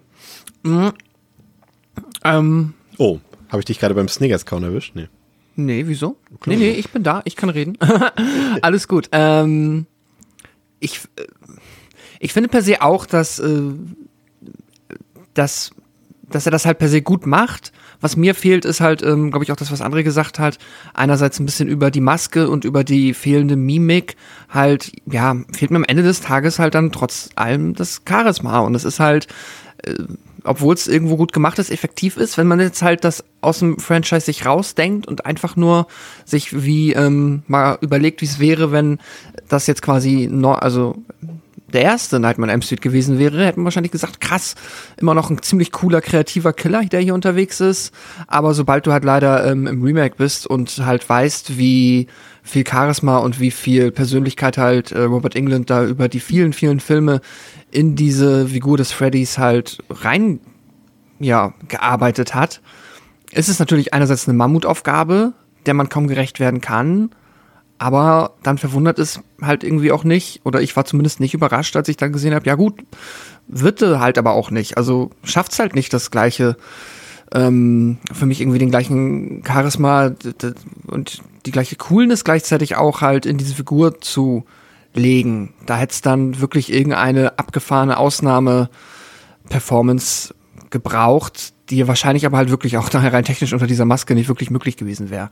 Davon abgesehen, aber auch nochmal lobend zu erwähnen, also das möchte ich nur eigentlich nur unterstreichen, ist halt wirklich, die Stimme ist cool, die ist effektiv, diese, das Böse kommt dadurch schon gut rüber, auch wenn mir halt so ein bisschen, da finde ich, dann verliert er halt im Vergleich so dieses sadistische über dann halt die, ja, jetzt in den Sequels immer mehr hinzukommende, auch humorvolle Note, die Freddy bekommen hat, hat er auch gleichzeitig immer noch so was noch fast ein bisschen ekligeres, weil er halt nicht nur böse, weil böse ist, ähm, sondern halt auch immer noch, finde ich, so eine gewisse sadistische, unangenehme Art, wie er halt einfach, äh, ja, die entsprechenden Kids Ja. dann quält. Weil er sie auch immer so ein Ähm, bisschen gequält hat mit, mit deren, ja, wie man sagt, wenn jetzt da die Sportlerin, die wurde halt da mit, Ja. äh, mit, mit, mit, mit, mit, der Handel getötet oder so, ne? Also das ist so dieses, Genau. er hat quasi deren Interessen gegen sie verwendet und sowas immer noch. Das war mal ganz, ganz cool eigentlich. Ja. Ja. Und als letztes nur, ich, auch das Sounddesign wirklich gut, insbesondere halt die Messer, äh, die Hand, die ist, ähm, wenn die irgendwo drüber kratzen, äh, es ist, äh, geht einem wirklich schön, ähm, wie sagt man, oder hatte ich zumindest eine Gänsehaut, wollte ich sagen. Ja, genau. Sah aber so ein bisschen so aus, als hätte er vier Wunderkerzen am Handschuh, wenn er da so lang, ge, lang geschabt hat an, an Okay, das Kraftwerk, irgendwie fand ich. Ähm, wir haben noch den, den Kill äh, an Chris, äh, der ja auch sich an den, am Kill an Tina vom Original orientiert, äh, wie sie dort an die Decke äh, ja, an die Decke schwebt, aufgeschlitzt wird. Äh, war, fand ich prinzipiell nicht schlecht, so. Das Fireworks sah auch ganz gut aus, aber hatte irgendwie auch, war jetzt nicht so ganz so brutal und hat auch irgendwie nicht so ganz den Impact des Originals, äh, das vielleicht noch als Erwähnung. Und was mich genervt hat, weil es ist halt trotzdem, ja, ja, ich verstehe es, es ist für eine neue Zielgruppe, das ist halt die Problematik, wenn man den, wenn man die vorherigen, jetzt muss ich gerade selber mal rechnen, sieben, sieben plus Freddy vs. Jason Filme gesehen hat, ähm, ist immer dieses, dieses, diese, diese, dieser Spagat zwischen wer glaubt hier wem, wer glaubt hier wem nicht und äh, ne, wir Zuschauer wissen alles schon, ja, Freddy Krüger ist das, ja, glaubt ihm doch einfach. Ja, aber das sind nur Träume, das ist nicht, entspricht nicht der Realität, liebes Kind und so, oh, ich kann es nicht mehr sehen, wirklich, aber es geht wahrscheinlich nicht in dem Fall anders, äh, Theresa, weil, ja, du musst halt die Leute abholen, die noch keinen Film gesehen haben, ne? Ja, das stimmt.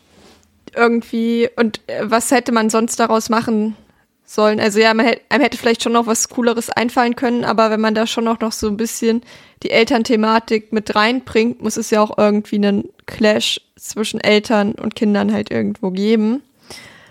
Und auch ja, Freddy wird dann ja von, also wurde ja von den Eltern auch umgebracht. Und wenn man das halt komplett umgeschrieben hätte, weiß ich auch nicht, wie gut das dann funktioniert hätte. Und dann, wie gesagt, es gibt irgendwie dann so ein paar Konflikte. Man hätte es, wenn, komplett, denke ich, abändern müssen. Ja, oder man hat es halt so, wie es jetzt ist. Und ich finde es okay. Aber ich habe halt auch an keiner Sekunde geglaubt, ähm, dass Freddy jetzt vielleicht doch der unschuld, äh, unschuldige Typ ist. Also Ja, das schauen wir uns, das, das, das schauen wir uns jetzt mal an. Äh, Das ja, funktionieren tut das nämlich nicht. Das schauen wir mal. Äh, André, wie geht's weiter?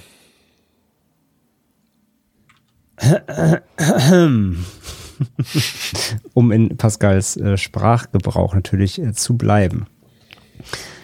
Jesse wird aufgrund des Mordverdachts verhaftet und ins Gefängnis gebracht. Doch Freddy verfolgt den Teenager auch weiterhin in seinen Träumen und bringt ihn letztlich dort auch um. Nancy recherchiert und stellt Verbindungen zwischen den Todesfällen auf und erfährt dabei, auch durch ihre Mutter, dass Chris, Jesse, Dean, sie selbst und ihr heimlicher Schwarm Quentin alle auf dieselbe Vorschule gingen. In der Batham Preschool arbeitete auch ein Gärtner namens, Überraschung, Fred Kruger, der sich mit den Kindern anfreundete und auch bei den Eltern gut ankam, zumindest bis zu jenem Punkt, an dem herauskam, dass sich Kruger an den Kindern, insbesondere Nancy, verging. Doch ehe die Eltern etwas tun konnten, verschwand Kruger spurlos. Als Quentin während des Schwimmunterrichts einschläft, erfährt er jedoch, wie die Geschichte wirklich ausging. Die wütenden, Ki äh, nee, nicht Kinder, die wütenden Eltern der Vorschulkinder nahmen das Gesetz selbst in die Hand und verbrannten Kruger bei lebendigem Leib, ohne dass seine Schuld je nachgewiesen wurde. Gemeinsam mit Nancy will Quentin der Sache nun nachgehen, um die Wahrheit über die Geschehnisse von damals herauszufinden. Doch dabei verfallen die beiden immer wieder in sogenannte Micro-Naps, ähnlich dem Sekundenschlaf. Nancy schafft es aus einem solchen Nickerchen im Traum, Kruger ein Stück seiner Kleidung zu entwenden und in die Realität zu holen. Ist das eine Möglichkeit, den Traumkiller Kruger zu besiegen? Das werden wir noch herausfinden. Pascal, Ah. erstmal danke, André. Ähm, Pascal, der Film hat für mich eine irgendwie deprimierende Tonalität, die zum einen natürlich durch dieses Thema aufkommt. Ne? Wir erfahren quasi, dass das Kruger ähm, zumindest erstmal man soll ja nicht falsch verdächtigen, soweit sind wir ja noch nicht im Film, aber zumindest unter dem Verdacht steht, die Kinder dort sexuell missbraucht zu haben. Ähm, aber auch der Look irgendwie des Films, der wird dann auch ein bisschen gräulicher, ein bisschen bläulicher irgendwie und auch wie die Figuren durch ihre, ja, durch ihre Narkolepsie ist das, ne, wenn man irgendwann einschläft. Aber das ist ja eine Krankheit, glaube ich, ne? Das ist ja dann nicht das, was die haben. Aber sag mal, durch ihre Müdigkeit, wie sie dann aussehen, die, die, hm. die, ne, die Tränensäcke, ne, wie heißt das? Gott, was ist jetzt schon wieder los? Also, ja, ne? ja, das ist richtig, ne? Der hängt alles schon runter und sie sehen alle so erschöpft aus und dadurch wirkt der Film so ein bisschen träge auf mich irgendwie und hat so ein, so ein nicht so ein Gefühl, wie wir das sonst häufig bei Slashern haben, so dieses Feel-Good-Gefühl. Ne? Wir kennen ja auch viele Slasher, die wir hier besprochen haben, die sagen, ja, die macht mir total Spaß, den zu gucken, dann kriege ich gute Laune bei. Äh, aber hier käme das gar nicht bei mir auf. Ja, da wird auf jeden Fall abseits der ja, dann wirklich Traumsequenzen, die dann halt auch, ja, wirklich dann, also die, in Anführungszeichen, Action-Traumsequenzen, finde ich auch, da wird äh, vergleichsweise, ja, depressiv äh, oder depressiver in der zweiten Filmhälfte.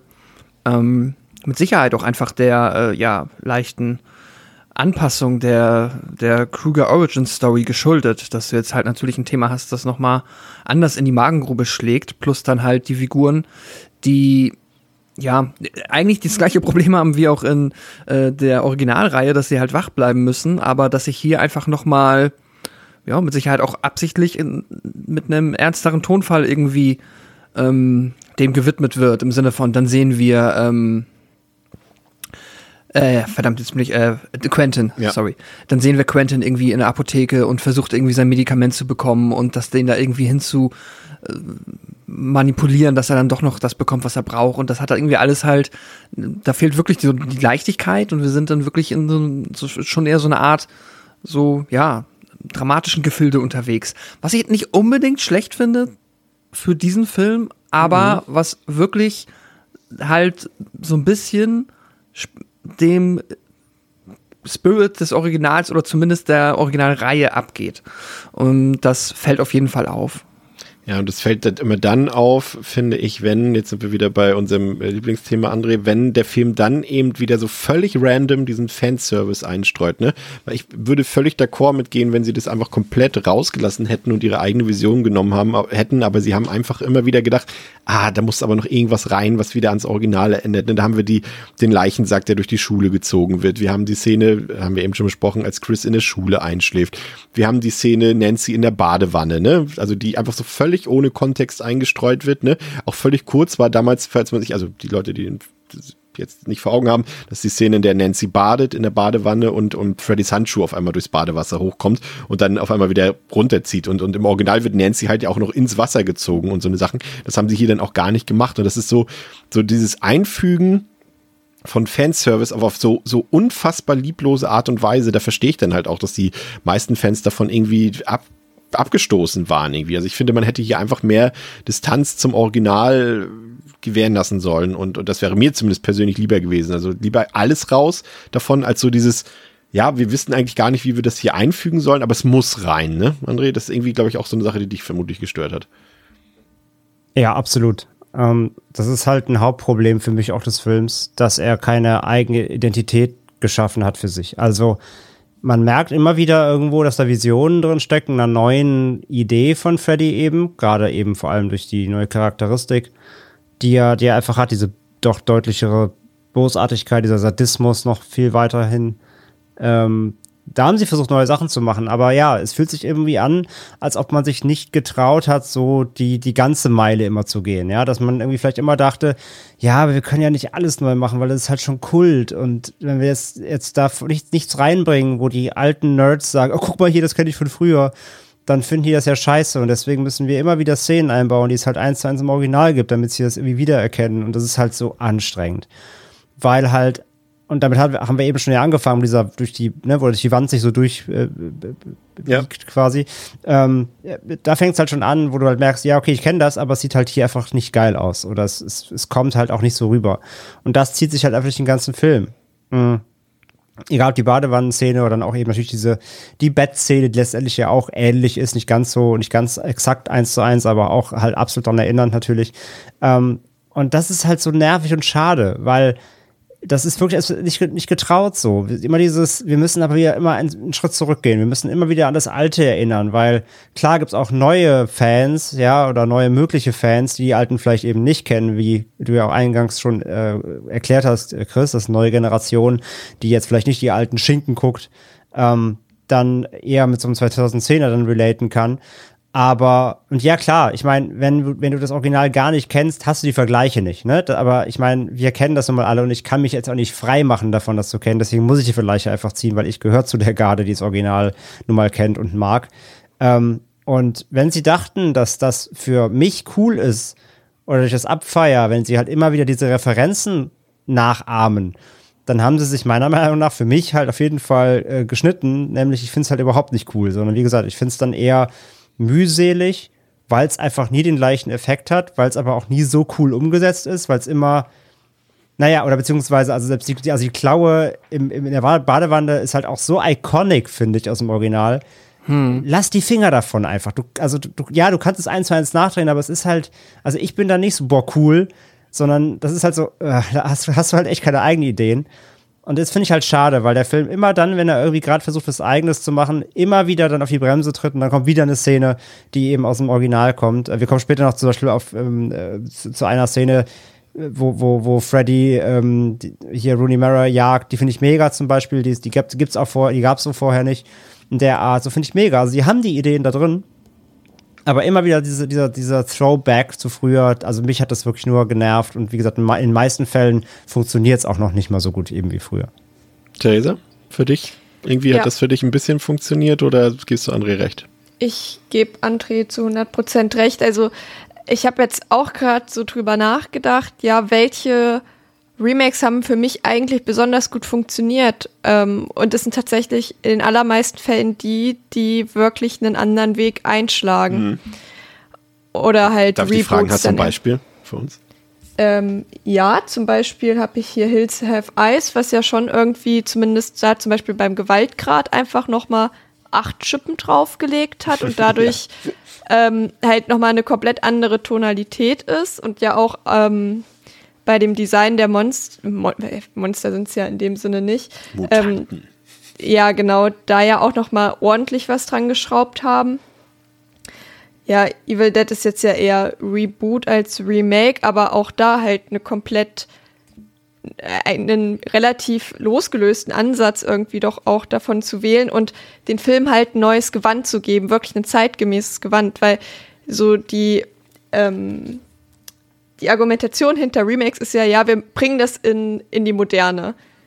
Aber warum macht man dann praktisch den gleichen Film, wie, wie wir halt schon hatten? So? Und das ist halt sowas, was ich dann nicht verstehen kann. Da macht halt auch wirklich einen modernen neuen Film und Filme, die halt immer noch gut funktionieren, die müssten vielleicht auch nicht neu, also müssten vielleicht auch nicht neu gemacht werden, denke ich mir halt immer.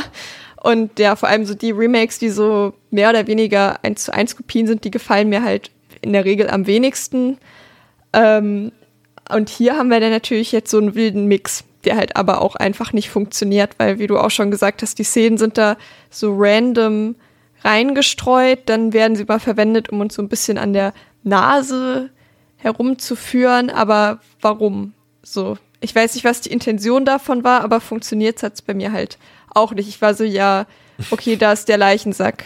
Okay, weiter geht's. Vor allem das war das, das, der Modus.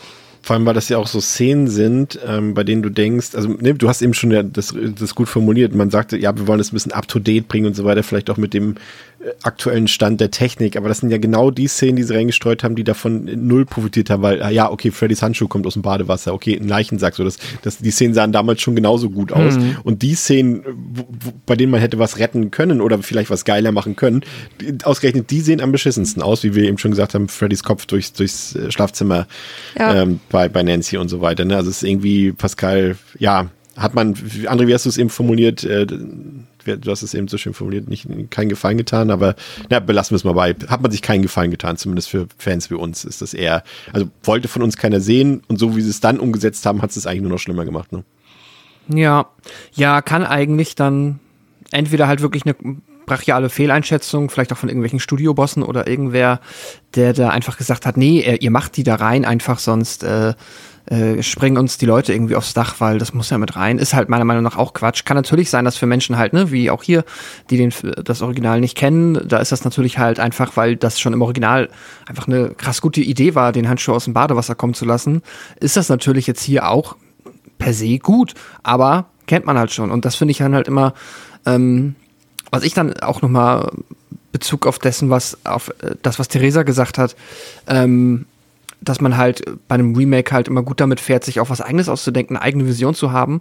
Und hier hätte das für mich ja zum Teil nicht mal gebraucht, weil Nightmare on Elm Street ist halt ja eh schon so das Kreativ-Slasher-Franchise, ja. weil du halt ja so steil gehen kannst und das ja auch die alle, alle Filme uns das gezeigt haben. Du kannst halt, du hast halt die Traumwelt, in der Traumwelt kannst du halt alles machen. Das heißt, du hast alle, also du kannst halt echt irgendwie zehn Writer und Writerinnen draufsetzen, denkt euch krassen Scheiß aus und die acht Weißt du, was das Traurige ist, Pascal? Na? Es, es, waren tatsächlich fast so viele Leute daran beteiligt. Das Drehbuch, das ja. Drehbuch hat, also sie hatten ursprünglich zehn Skripte dafür und vier davon wurden ausgesucht, die dann zu einem Draft gemixt wurden. Also es sind tatsächlich, also ich kann es mir gar nicht vorstellen. Bei diesem Film, also da wurden vier Drehbücher zu einem zusammengefasst und ich denke mir so, das ist doch, das, also das, das kann sich ein Grundschüler ausdenken, das was ihr hier als Story ja. anbietet, ne?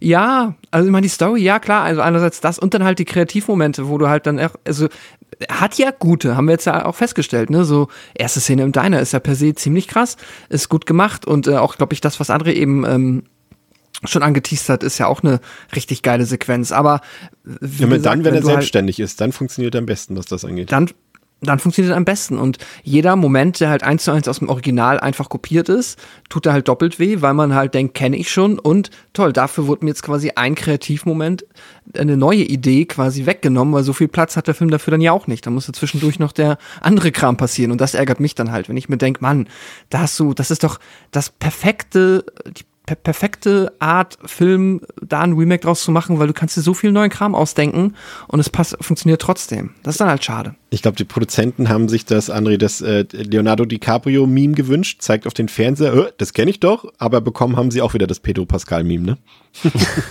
Immer ja, dann, wenn oder, sowas oder, auftaucht. Oder, oder, oder, oder eher das Captain Picard Facepalm-Meme. Ja.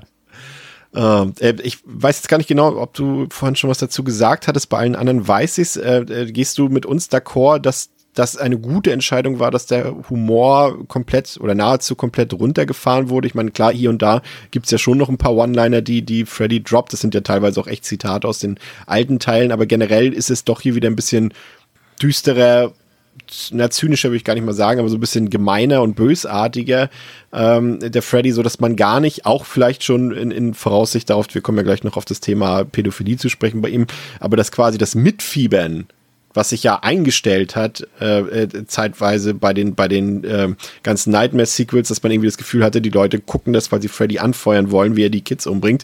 Das hat man ja hier vermieden, dadurch, dass man den Humor so runtergefahren hat. Begrüßt du das oder hast du gesagt, okay, das, das kann man nicht mehr rückgängig machen, ich kann jetzt Freddy nicht mehr ernst nehmen, weil wir eben diese anderen Filme alle schon hatten? Nee, das funktioniert für mich per se, sagte ich ja vorhin. Also ich finde, wenn das der neue Ansatz ist, zu sagen, wir machen die Freddy diesmal nicht so der, der coole, ne, genau das, die, der, der, der, der schlachsige, coole, sarkastische, ironische Horrorcharakter, sondern wir machen ihn jetzt wirklich halt böse, sadistisch, ernst, ähm, auch deutlich, ja, wieder, doch widerlicher irgendwie auf seine mhm. Art und Weise. Als Ansatz völlig okay, zu sagen, man entfernt sich da eben wirklich von der Vorlage, Englund kannst du eh nicht nachmachen, so, und der hat ihn nun mal so geprägt, wir machen das quasi mit einem anderen Ansatz. Das ist per se, finde ich, völlig in Ordnung. Es sind so ein paar Sachen bei, die mich ah, massiv gestört haben, so Kleinigkeiten, die glaube ich auch einfach dann wirklich dann auch mit dem mit dem mit dem Schauspiel zusammenhängen.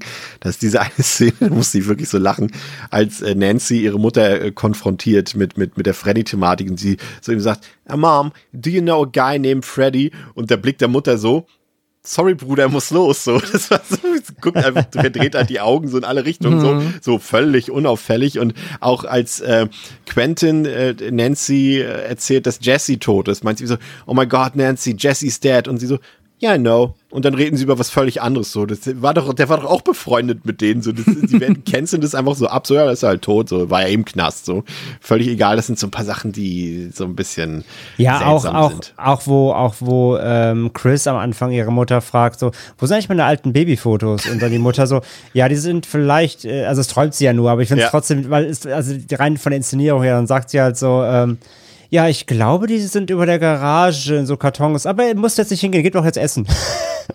da war teilweise echt schon so ein bisschen, ja, ja. Also die, die, die Eltern sind alle sehr beschissen im, im Fake-Lügen und so, ja.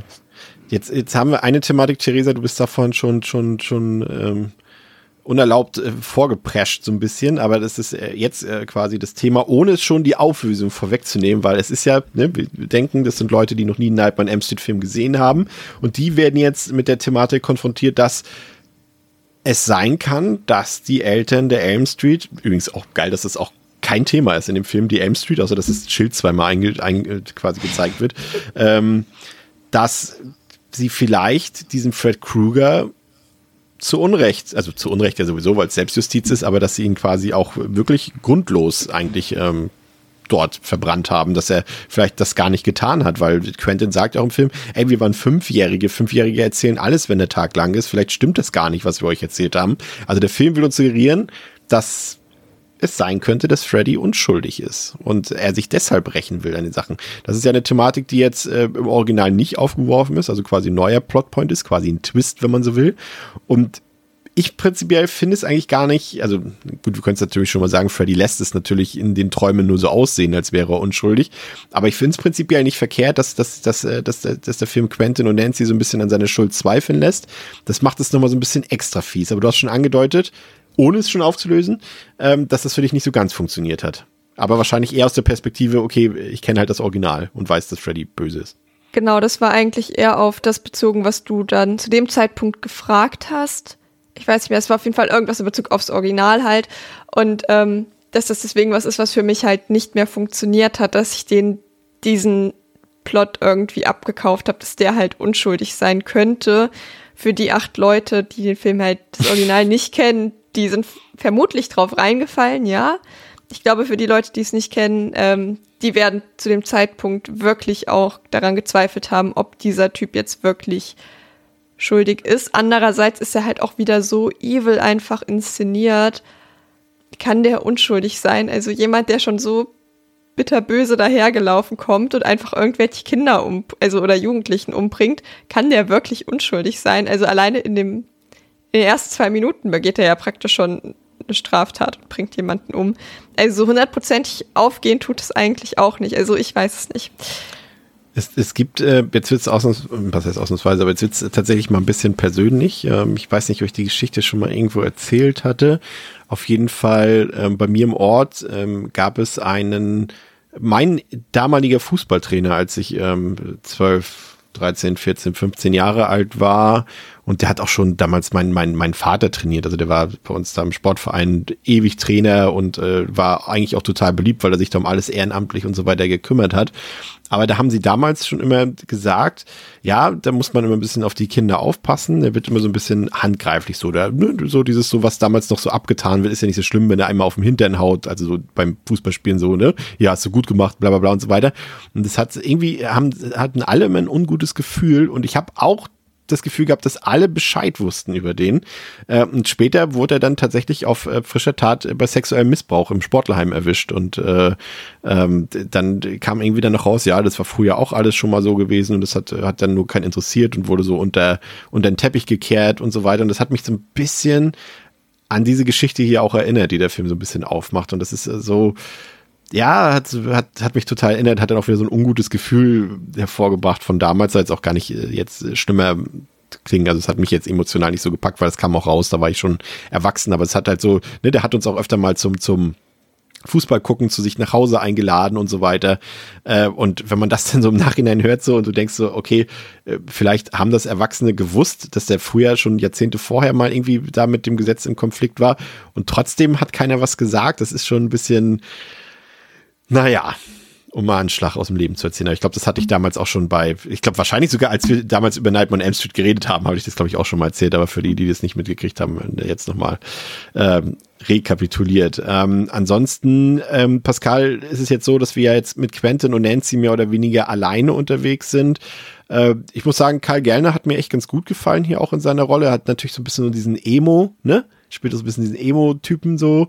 Äh, also wahrscheinlich, wenn, wenn, ne, er wird wahrscheinlich irgendwie ähm, direkt äh, zu Beginn des Films, bevor er ins Diner geht, hat er wahrscheinlich noch My Chemical Romance gehört oder so und ist dann ins Diner gegangen. Aber ich finde, er macht seine Sache auf jeden Fall ganz gut und jetzt nicht nur, um ihn zu beruhigen nach dem, nach dem Twitter-Beef mit André. Ähm, aber ich muss gestehen, Rooney Mara, so sehr ich sie auch mag, ich fand, sie wirkte hier doch schon sehr distanziert zu dem, was sie hier spielt. Das ist jetzt auch nichts, nichts Ungewöhnliches. Kam ja später auch heraus, dass sie das äh, Mitwirken an diesem Film extrem bereut hat. Also sie hat es wirklich gehasst. Also ich zitiere mal, sie hat in einem Interview gesagt, ähm, nachdem der Film rauskam, ich will nie mehr Schauspielern. Das ist nicht das gewesen, wofür ich unterschrieben habe. Und wenn das meine zukünftigen Karrieremöglichkeiten darstellt, dann bin ich nicht mehr am Job des Schauspielens interessiert. Also zum Glück Ui. verlief es ja dann anders, aber sie hat das wirklich gehasst hier, ne? Also das ist äh, und ich habe das Gefühl, man merkt das beim Spielen. Ich finde, sie hat so eine sehr, also man kann das natürlich auch wieder so als Attitude abspielen, aber ich finde, sie hat eigentlich nicht die Rolle, die so desinteressiert wird. Ne? Sie könnte jetzt auch wieder so ein, ja, wir haben ja auch schon in so vielen Filmen diese Rolle gehabt. Also eigentlich die Rolle, die Quentin hier spielt, haben ja oft auch weibliche Figuren, so diese, diese Gothic Girls, die eigentlich nichts mit den, mit, mit der anderen Clique zu tun haben wollen und so weiter. Aber diese Rolle spielt sie eigentlich gar nicht. Sie spielt ja eher so das Mädchen von nebenan, was ein bisschen schüchtern ist. Aber ich finde, sie wirkt teilweise echt extrem distanziert, auch wenn das halbwegs mit Karl Gellner so ein bisschen funktioniert, wenn die beiden zusammenspielen. Aber ich bleib dabei. Ich glaube, Katie Cassidy, also, also die Rolle von Chris wäre echt das bessere Final Girl gewesen, vielleicht. Also mal Hot Take an dieser Stelle. Ich weiß nicht, ob es ein Hot Take ist. Muss ich mal abfragen. Ich, finde, also ich finde im Kontext des Films nicht. Pascal, imitierst du gerade Andres Stimme? Oder? Nein, ich wollte nur kurz reinwerfen, mal kurz, weil das, das, das ich habe auch, weil du es vorhin ja schon mal eingeworfen hast, ähm, die, die Idee, und ich habe darauf überlegt auch die ganze Zeit, und ich finde halt nicht, allein wegen der Tonalität des Films, ich finde, Rooney Mara passt da einfach besser, weil es ja eben eben gerade um sie geht, die halt als, als Kind vor allem diesen Übergriffen ja aussetzt, weil sie sagen ja auch, ne, sie war sein Lieblingsgirl, so quasi in Anführungszeichen. Und ich weiß nicht, ich finde, ich finde, äh, Cassidy passt da irgendwie nicht. Ich finde, ich finde, Mara hat durch ihre, ja, auch eher so, ja, Alternative oder sag ich eher, eher so ein bisschen zurückhaltendere, äh, so Shy, Shy Girl-mäßige Art, passt sie in diese, diese, diesen Broken Girl-Charakter, finde ich, deutlich besser rein. Das ist nur so meine zwei Cent dazu. Ja, ich, ich finde tatsächlich die, die, die Rooney Mara, so die Girl with the Dragon Tattoo Rooney Mara, finde ich ein bisschen cooler, wenn sie halt äh, eher so diese selbstbewusste Figur spielt. Vielleicht liegt es auch einfach daran so ein bisschen, dass ich ihr das tatsächlich nicht so ganz, also klar, so äußerlich in dem Film ist sie schon der Typ, wie du eben auch beschrieben hast, das passt schon irgendwie zu ihr, aber ich weiß, ja, weiß ich auch nicht, kann es irgendwie nicht so, ich finde ihr Schauspiel einfach in dem Film, man merkt halt einfach, dass sie überhaupt keinen Bock hat auf den Film. Ähm, und das fand ich so Ja, ein bisschen, vom- vom- Kai Gellner haut sich halt voll rein irgendwie und sie so gefühlt gar nicht, finde ich. Ja, von Tonalität halt und, und äh, Verhaltensweise war sie jetzt quasi in Women Talking genau das gleiche, nur halt 13 Jahre später. Und da habe ich es jetzt zuletzt gesehen, vielleicht auch deswegen. Ja, und, und vor allem, weil, weil ich habe das Gefühl, bei Nancy damals im Original, und das, den Vergleich stelle ich jetzt auf, weil beides Nancy's sind in dem Fall, da sind wir mehr so in das Seelenleben von ihr eingetaucht, da haben wir mehr von ihr mitbekommen. Aber hier ist es eher so, gerade weil eben der Film in den ersten 25, 30 Minuten sich eher eben Chris zu, wird, zu wie sagt man, ja, Zuwendet. Ihr, wird, ihr zuwendet. Zuwendet, und, ja. und dann erst quasi wir, wir mehr von Nancy erfahren, aber auch nicht viel genug. Das ist, glaube ich, mein Problem mit dem Film, dass, äh, dass eine Stunde für Nancy nicht reicht in diesem Film, damit ich sagen kann, oh krass, ich muss da jetzt toll mitfiebern. Klar, der Film zwingt mich Ja, im ja. Endeffekt dazu, aber ich finde, dann hätte man diesen, diesen Twist, den sie sich da ausgedacht haben, ach, Chris ist gar nicht die Hauptfigur, sorry Leute, sie ist jetzt tot, den hätte man sich dann sparen müssen, finde ich, damit das besser funktioniert hätte mit Rooney Mara oder mit Ja, ja, Nancy. das verstehe ich schon, was du meinst, aber weißt, weißt du, was ich auch meine? Also ich meine, du Ja, erfährst, klar. du, du siehst ja dann halt, wie, wie sie da in ihrem Zimmer steht und sie malt halt diese Bilder und die hat immer so eine Mütze auf und die ist halt so ein bisschen, die ist halt so, die zeigt, so eine ne, Mütze während, auf. während andere Party machen, steht die halt ihrer, auf ihrer, ihrer Leinwand. Ja, aber das Problem ist, es macht niemand Party in dem Film. Also es gibt keinen Kontrast, weil alle so durchhängen weil- wie sie. Ja, ja, aber sie ist schon, sticht ja schon nochmal raus und das passt halt in dieses triste Bild des Films. Und das, deswegen meine ich halt, ja. Pascal, jetzt bitte. Ähm, ja, ich finde auch, also sie passt zum Vibe des Films, da gebe ich André auch recht, so. Ich finde aber auch tatsächlich, dass Kyle Gerner sie da äh, vergleichsweise an die Wand spielt, aber jetzt allerdings ehrlicherweise nach dem, was du erzählt hast, wusste ich nicht, ähm, dass sie das halt auch eh alles so ätzend fand. Ähm, natürlich auch nochmal ein neues Licht jetzt für mich äh, drauf geworfen und an die Wand gespielt. Okay, ist vielleicht auch ein bisschen übertrieben, aber ich sag mal einfach, du merkst halt, dass er, ähm, er, ja, finde ich, die, die Szenen mehr an sich zieht und äh, sie da halt ein bisschen, ja, das mehr um sich drumherum alles pass passieren lässt. Das ist ein bisschen, finde ich schon ein bisschen schade. Ich, ja, mag dann, mh, hm, naja, zum Finale kommen wir gleich erst, aber äh, ja, ich finde, das hat im Original definitiv besser funktioniert. Ich war jetzt hier auch nicht maßgeblich enttäuscht, aber einfach, weil es halt dann zum Glück, also wenn es nur sie gewesen wäre, hätte es mich, glaube ich, dann schon arg, was heißt arg, aber hätte es mich schon ein bisschen einschlafen lassen vermutlich oder halt auch geärgert. In der Kombi geht's dann halt aber eben über Quentin, über Kyle Gerner hauptsächlich, weil ähm, ja, ich mag ihn halt gerne sehen. Ich finde, er macht das sehr gut. Ich mag sie sonst eigentlich auch, aber für mich ähm, ja vielleicht wirklich einfach die Tatsache, dass sie gar keinen Spaß daran hatte, äh, hat dann auch die Performance da ein bisschen einbüßen lassen. I don't know. Ein paar Randnotizen vielleicht noch. Ähm, mir ist, was mir gefallen hat, vielleicht ist es auch ein völlig banaler Effekt, da kenne ich mich zu wenig für aus, aber ich mochte diesen Übergang. Ähm, sie haben noch dieses Klassenfoto dort von ja, der ich weiß genau, was du meinst. Und, und, wie das dann in diese, in den Flashback übergeht, weil die Kamera in das Foto reinzoomt, das fand ich das total geil. ja. Aber ich weiß jetzt nicht, ob das so besonders, besonders aufwendig ist. Ist ja natürlich alles digital gemacht, aber ich fand das sah richtig gut aus. Also garantiert, ich sag mal, ein paar tausend Dollar, die du dir hättest sparen können, wenn du fauler gewesen wärst oder keinen Bock auf sowas gehabt hättest. Deswegen kann man das, glaube ich, schon, kann man schon den Hut vorziehen. Ja. Auch vor der Suchmaschine äh, Gigablast. An die erinnere ich mich gerade nicht, kam ja. drin vor. Ja, die okay. benutzen ja, ja. sie Doch, und sie ist, sie, sie ist besonders kompliziert, weil du gibst den Suchbegriff ein und dann drückt Quentin auf Enter, aber das reicht nicht. Er muss danach noch mit der Maus auf Search drücken, damit das funktioniert. ja, ja, ja.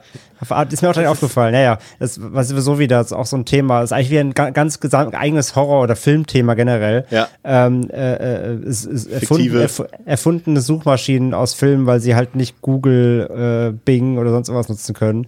Es ist halt so geil, weil es halt, ja, ey, wir haben halt 2010 was ist Gigablast? Warum sieht es aus von, wie von 1998? Und alle, und alle Webseiten, die er darüber findet, sehen auch aus von 19, als, als wären sie 1998 äh, gedreht. Also das ist ganz verzweifelt. Ich glaube, sie dachten, das spielt ja in, in, in, einer Bibliothek und die ist angestaubt und deswegen muss auch die Software dort angestaubt ja, sein, ohne zu wissen, ja. dass alles, was im Browser passiert, natürlich dann auch so aussieht wie, ja, weiß ich auch nicht. Ja. Ähm, Wartet mal ab und in, in, fünf Jahren macht ihr Urlaub in den USA oder so, geht in eine Bibliothek und dann steht da so ein Rechner. da ist da Gigablast drauf.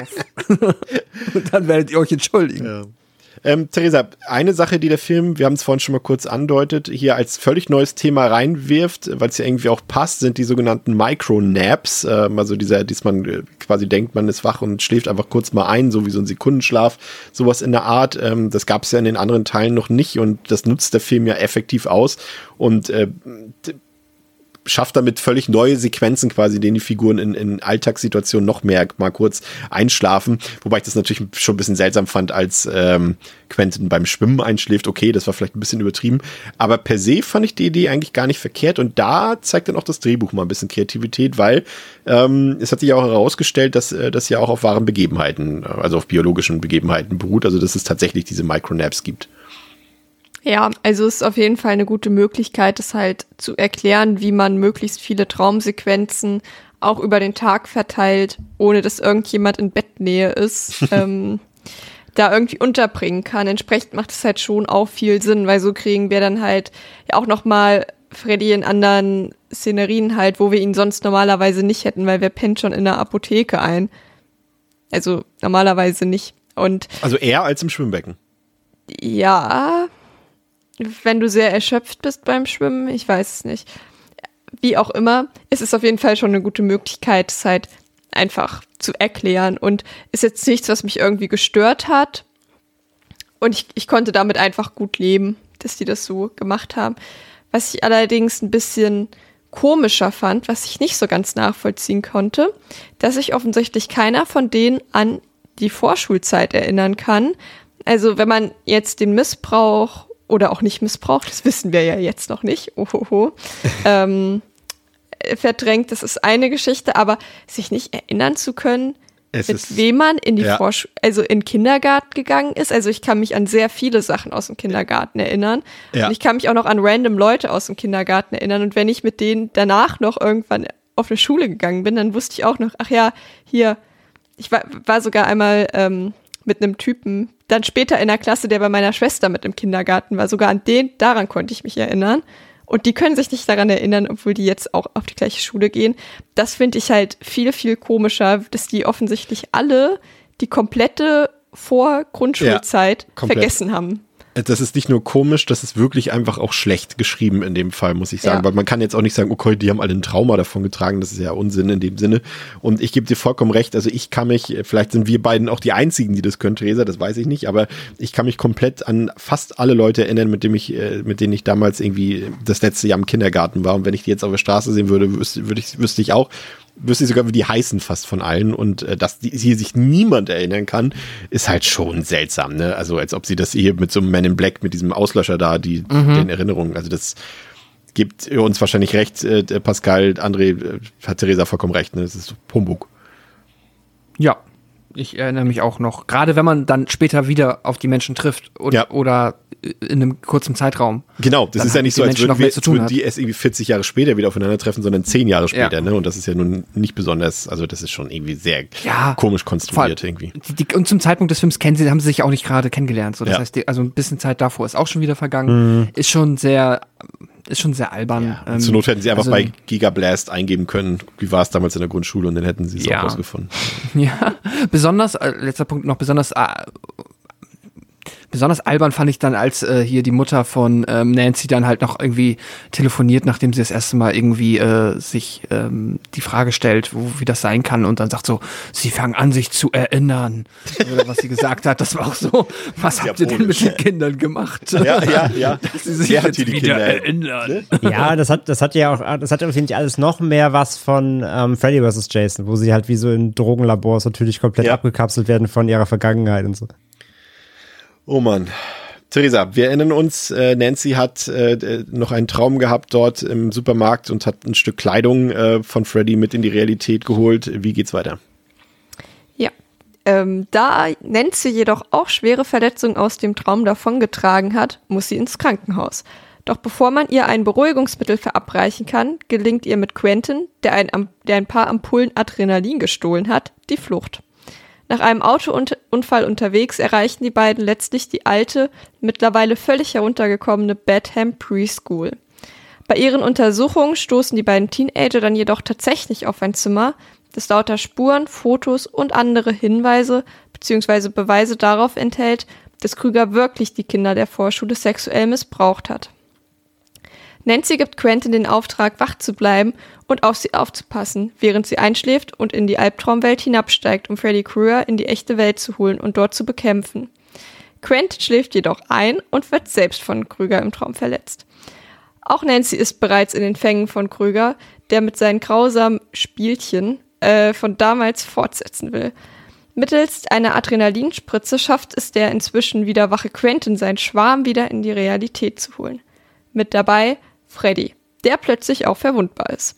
Nancy schafft es, seine Hand mit dem Klingenhandschuh abzuschlagen und ihm anschließend die Kehle aufzuschützen. Nancy und Quentin stecken die Schule in Brand in der Hoffnung, dass die Albträume nun ein Ende gefunden haben. Doch einer der später eintreffenden Feuerwehrmänner sagt ihnen, dass keine Leiche gefunden wurde. Da erstmal vielen Dank, Theresa. Ähm, Random Notiz. Ich weiß nicht, wer von euch kennt den Turtles-Film? Den Original-Turtles-Film? Ja. Ja, die, also überhaupt, die alten drei kenne ich ja. super krasser Zufall. Das ist ja einer meiner Lieblings-Kindheitsfilme, äh, Kindheitsfilme, der erste Turtles-Film. Und habt ihr ungefähr vor Augen, ah, das ist, wird jetzt super kompliziert, ich erzähle einfach den Fakt, bevor ich hier einen Quiz mache. Ich habe vor ein paar Tagen den äh, nochmal gerewatcht, den Turtles-Film, weil ich den einfach so gerne habe.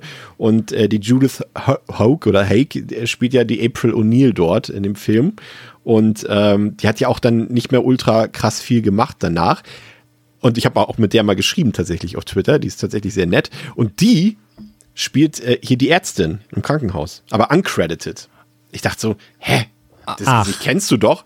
Und dann habe ich geguckt, bei Letterbox steht sie nicht drin, bei IMDb steht sie nicht drin, aber wenn man es googelt, dann erfährt man, dass sie das tatsächlich war, nur halt eben ohne Credits dafür bekommen zu haben. Aber das fand ich ah. super cool irgendwie, weil ich mochte die immer. Ich habe mich immer damals total geärgert, dass sie die umbesetzt haben für den zweiten und dritten Turtles-Film, aber ähm, Randnotiz für die Turtles-Fans hier. Äh, unter uns, auf jeden Fall stellen, ähm, stellt Quentin fest, dass he's not after us cause we lied, he's after us cause we told the truth. Und das heißt im Umkehrschluss, ähm, Pascal, dass wir hier die pädophilen Thematik haben, ähm, die interessanterweise für viele Leute und auch Fans ein großer Kritikpunkt war, weil es zum einen natürlich die Möglichkeit auslöscht, wir haben es vorhin schon mal erwähnt, mit Freddy zu sympathisieren, zumindest wenn man mhm. einen normalen, einen normalen Moralkompass äh, mit sich führt. Ähm, und gleichzeitig, ähm, was weiß das andere ja auch, war es auch schon früher so. Also ich glaube, also wer das, wer gedacht hat, dass Freddy Krüger einfach nur ein Kindermörder war, und nicht zeitgleich auch noch sich sexuell an ihn vergangen hat. Also der ja, hat noch zu wenig True Crime Dokus, glaube ich, gesehen. Ich glaube, äh, ein absolut mini, minimaler Bruchteil an Kindermördern hat sich auch nicht zeitgleich auch noch sexuell vergangen an seinen Opfern. Und auch Wes Craven hat es damals schon so vorgesehen, nur das Studio wollte eben damals 84 nicht, dass es explizit erwähnt wird, weil der Film dann halt zu düster werden würde. Aber es war halt auch von vornherein schon immer so. Und ich habe das auch nie anders assoziiert bei Freddy Krueger. Deswegen war ich so irritiert, als ich den überall damals schon gelesen habe. Äh, das kann nicht sein, dass Freddy Krüger auf einmal ein Pädophiler ist, das ne, kann ich auf einmal nicht mehr mitfiebern. Also das fand ich schon immer ein bisschen weird. Also wenn er nur Kindermörder wäre, wäre ja. ich ja cool damit. Ja, ne? das, das, das, dieser Vergleich allein. Ja, ich dachte, der bringt doch Kinder um. Seit wann ist er denn noch pädophil? Das geht ja, ja gar nicht. So, ja, Digga. Ja, ich, ich habe das nie anders gesehen. Das, genau, es wird halt nicht explizit thematisiert, dann ja auch sehr überspielt. Und es spielt ja dann irgendwann in Anführungszeichen sogar gar keine Rolle mehr, sondern er ist halt dann irgendwie der Teenie-Mörder. Aber ja, die Grundorigin habe ich nie anders verstanden. So, dass er bringt halt Kinder um, aber ja, er vergeht sich halt auch an ihnen. Das habe ich nie anders verstanden. Deswegen habe ich das nie kapiert, diesen Aufschrei. Aber wurde nicht in Teil 6 oder 7 die Thematik nicht doch auch nochmal auf den Tisch gebracht? War das nicht ich glaub, sogar im sechsten auch Teil, ne? in der Original-Lore, dass irgendwann das doch auch noch hinzugefügt wurde, glaube ich. Aber ja, ich, ich gebe euch prinzipiell recht, das ist sehr ähm, unrealistisch, dass das irgendwie zwei Sachen sind, die losgelöst voneinander existieren oder wenn halt, wie du sagst, Chris, vermutlich nur in sehr, sehr wenigen Fällen. Also Vor allem, wenn es jetzt halt nicht mal irgendwie so erweiterter Suizidmäßig die eigene Familie oder sowas ist, das ist dann ja schon auch noch mal irgendwie was anderes, sondern wenn das halt irgendwelche Kinder sind. Spulen wir nochmal zurück. Pascal, ich hatte dich ja ursprünglich gefragt. Alles gut. Klappt heute gut. nicht so ganz, glaube ich. Ähm, aber äh, es ist ja so, ne, wir müssen das Thema vielleicht ein bisschen anders betrachten, weil wir haben ja eben schon gesagt, für uns, für die meisten von uns oder für alle von uns war das eigentlich schon immer obvious. Aber der Film stellt es ja auch gleichzeitig so ein bisschen so dar, als wäre es für, für die Leute bisher unbekannt gewesen, weil es auch so ein bisschen dramatisch inszeniert und betrachten wir es mal rein jetzt. Ne? Also wir wissen ja alle, dass sexueller Missbrauch von, von Kindern, von allen Menschen grausam ist. Ne? Also das soll jetzt nicht Thematik äh, äh unseres Gesprächs hier werden. Ähm, aber auch wie es so dargestellt wird, ne? sie finden ja, glaube ich, wenn ich mich erinnere, diese Fotos, mhm. ähm, auf denen ja dann scheinbar, äh, ja, wollen wir gar nicht wissen, was darauf zu sehen ist, aber es sind irgendwelche Bilder, die, die wahrscheinlich den Missbrauch von, von Nancy abbilden. Ähm, da haben sie übrigens äh, den ausnahmsweise mal das Method Acting so ein bisschen hervorgerufen, weil die, weil der Karl Gellner und Rudy Mara, die wussten nicht, was auf den Fotos ist. Und da war wohl, was war da zu sehen? Das waren ich glaube, Unfallopfer oder sowas waren darauf zu sehen. Also irgendwas, worauf man auf jeden Fall vielleicht mit ein bisschen Ekel reagiert. Ähm, also die Reaktionen darauf waren wohl auch echt, aber ja, es ist scheinbar schon ein Thema für den Film. Ne? Das macht irgendwie scheinbar den großen Unterschied aus. Und es ist klar, Freddy ist schuldig. Hat das jetzt irgendwas äh, mit dir noch gemacht? Dass du sagst, okay, das, das hätten wir jetzt vielleicht nicht mehr noch so explizit besprochen, gebraucht, wie es der Film macht? Oder ich weiß nicht. Ja, aber das ist ja wieder damit verbunden, dass wir ja eh wussten, dass Freddy ein schlimmer Typ ist, aber.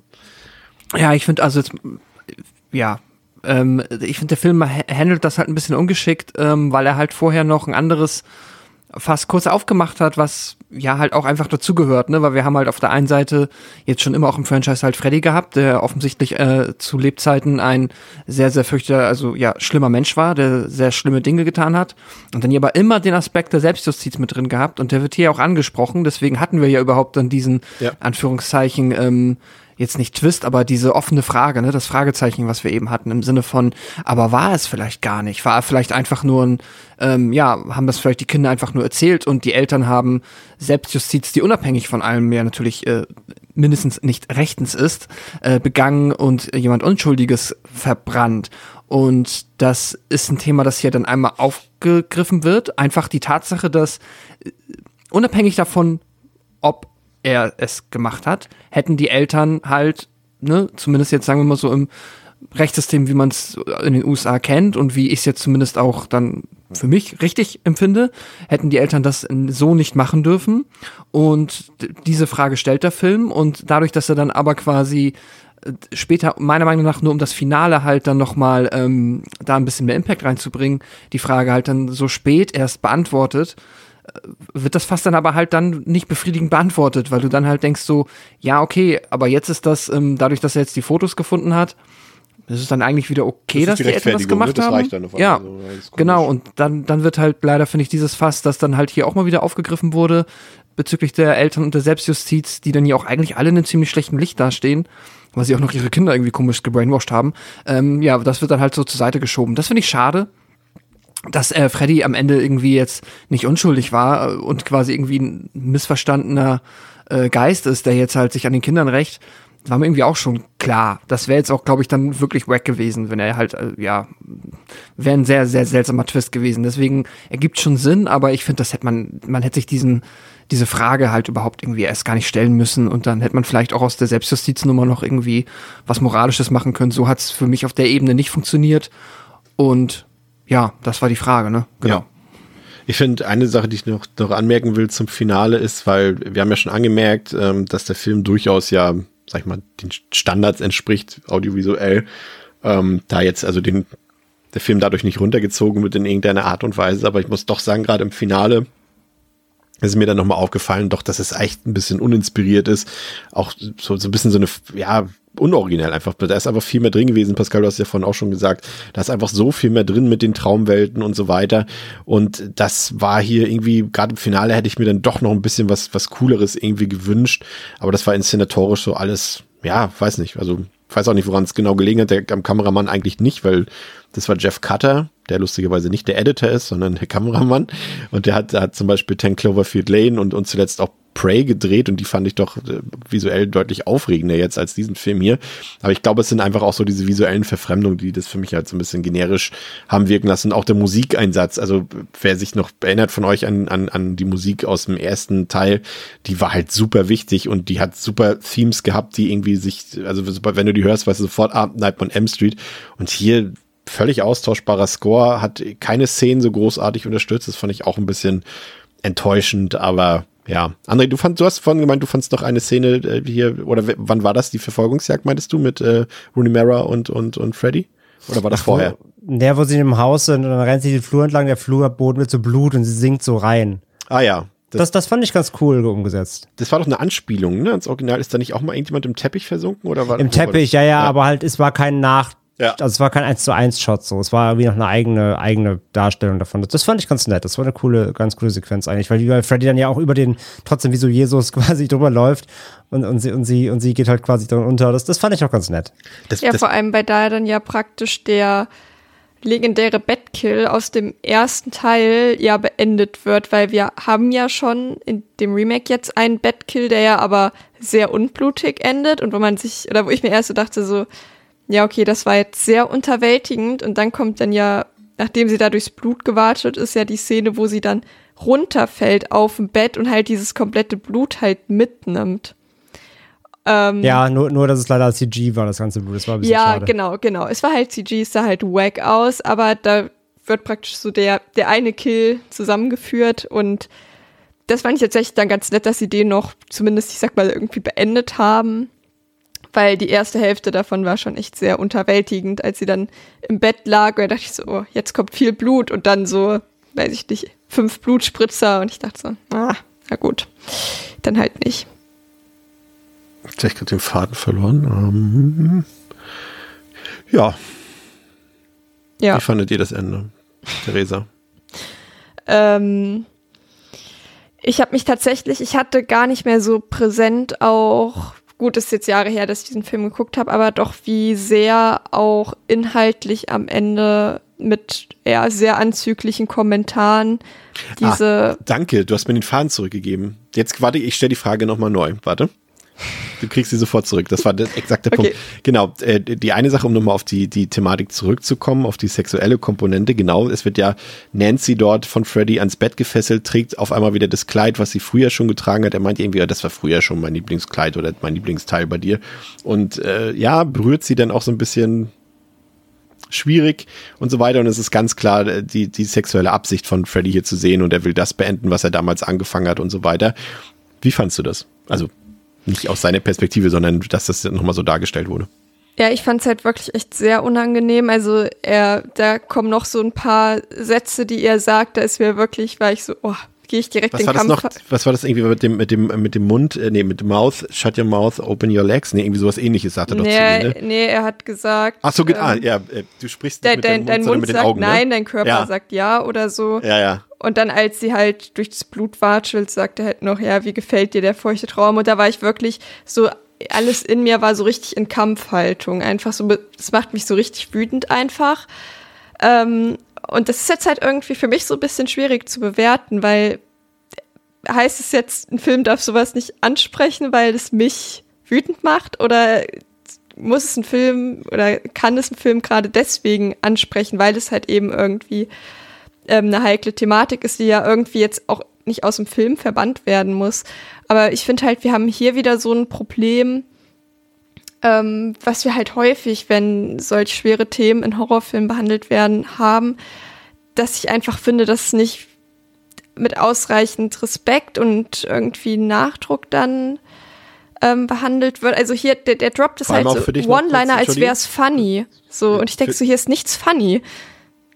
Theresa, weil wir im Vorgespräch schon darüber geredet hatten, dass es ja quasi auch hier mehrere Themen vermischt, weil ja eine Pädophilie, theoretisch müsste er jetzt kein großes Interesse an, an, an der Nancy als Teenagerin haben, ne? Ja. Eig- Eigentlich, ja, eigentlich dürfte er da kein Interesse dran haben. So. Und das ist halt aber sowas, wo ich halt schon bemerkt habe, dass ich das auch nicht so erwartet habe, halt in diesem Film, dass das nochmal so sehr ähm, ja, thematisiert wird und dann halt, ja, ich glaube halt auch, dass das halt, wie gesagt, dann in Form von so One-Linern einfach, es fand ich einfach richtig eklig so. Aber es ist halt ein Horrorfilm, er soll mich irgendwie auch ekeln, aber es hat trotzdem nicht so funktioniert, wie es das bei einem guten Horrorfilm machen würde. Also ich würde auch sagen, die Mission, was auch immer sie dafür eine Mission hatten, ist irgendwie ähm, ja nicht glücklich ausgegangen für mich. Also Na, das sind halt ja die Momente, finde ich, wo sie dann eben doch wieder ins alte Muster fallen. Weil dieses One-Liner-Ding ist ja eben eigentlich Englands Freddy. Ja, aber halt Und auch das machen sie ja dann nicht mit den lustigen Momenten. Momenten einfach. So ist ja nicht so hö, hö, feuchte Träume, dass ich da ich bin Nee, nee, es soll, es soll, es soll, es soll, es schon, ne? es soll schon eklig wirken, so, aber wie gesagt, diese One-Liner ähm, per se als Stilmittel sind ja dann eben wieder eigentlich so eher die Sachen, die bei England gemacht wurden. Genau, aber Und da sind sie deswegen halt wirkt's halt hier irgendwie so funny. komisch, weil es passiert ja, genau, aber auch intended funny. Genau. Und hier soll es nicht funny sein, hier soll es einfach eh widerlich sein. Ähm, aber da es im Film auch nur so ein, zwei Mal passiert, weil, das, weil, weil er nicht so wirklich der One-Liner-King hier ist im Film, ähm, deswegen finde ich auch, wirkt es ein bisschen deplatziert irgendwo auf seine Art und Weise. Das Ja. ist ja auch ein 1 zu 1 Zitat mit den What Dreams gewesen, tatsächlich. Wieder so ein falscher Fanservice, der irgendwie hier ganz anders wirkt, weil die Tonalität eine ganz andere ist. Ja, das mit der, andere- das, das, das, der andere One-Liner ist auch ein Zitat eins zu eins. Ja, ja. Ja, ja, beides. Ja. Ähm, Das, deswegen ist es halt weird. Pascal, wir haben noch den Schlusskill, den obligatorischen, der uns nochmal sagt, Freddy ist natürlich nicht besiegt, der wieder wie im Original äh, auf Lasten der, der von Nancy's Mutter fällt. Ähm, hier, ich finde den Kill eigentlich ziemlich cool. Der ist natürlich CGI, sieht dadurch ein bisschen plemplem aus, aber an sich finde ich den ziemlich cool, muss ich gestehen. Ohnehin, da haben wir auch noch gar nicht drüber geredet, vielleicht nehmen wir das als, äh, bevor wir zum Fazit kommen, ähm, nochmal die, die Brutalität des Films. Also der hat, ich fand auch den Kill an ähm, Jesse ziemlich cool, als er so Jumpscare-mäßig auf einmal die, die Hand, die Krallenhand von, von, von Freddy durch den Oberkörper von hinten gerammt bekommt. Den fand ich ziemlich cool und auch diesen Abschlusskill fand ich ehrlich gesagt, wie gesagt, abseits vom CGI echt cool. Ja, der äh, Abschlusskill ist auch ganz nice. Ähm, ja, Nö, kann ich tatsächlich nur so unterschreiben. Gewaltgrad ist schön. Das äh, Final, also der Kampf davor hat mir halt leider, den, den fand ich underwhelming. Einfach ähm, Ja.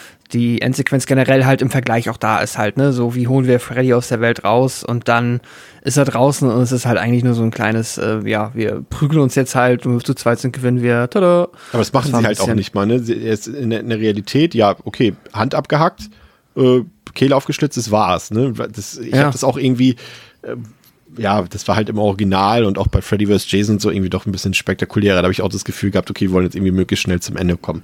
Aber Mhm. Pascal, gerne schon dein Fazit. Jo, ähm, sehr gern. Ich Klingt freudig. Film, ähm, oh, freudig, weiß ich nicht. Äh, ja, aber auch nicht äh, über alle Maßen negativ. Ich habe den Film jetzt ja zum ersten Mal gesehen, hatte ich auch am Ende unserer letzten Episode schon angeteased. Für mich eine Erstsichtung und muss sagen, dass ich summa summarum, ob wahrscheinlich auch einer relativ geringen Erwartungshaltung, eigentlich eine gute Zeit mit dem Film hatte. Wirklich eigentlich sogar eine ordentlich gute Zeit. Ich habe eine Menge Sachen gehabt, die mich halt gestört haben. Haben wir, glaube ich, alles meiner Meinung nach ausführlich angesprochen. Deswegen aber, was ich dann dem Film trotzdem noch mal zugute halten möchte, ist, dass er halt sich, finde ich, ja, äh, er fügt sich irgendwie, es, es fühlt sich halt an wie so eine Art äh, 2010er Best of Nightmare on Elm Street, jetzt aber nicht im Sinne von, dass es wirklich halt quasi, äh, ja, auf einem Niveau wie wäre wie ein wirkliches Best-of, aber so ein bisschen, wir haben hier äh, Freddy Krüger, wir wollen es ein bisschen neu machen, wir wollen aber auch halt jetzt nicht wirklich mit einer eigenen, also quasi was Großes Neues starten, sondern einfach noch mal so ein bisschen den Spirit von damals und Freddy irgendwie ins Jetzt holen.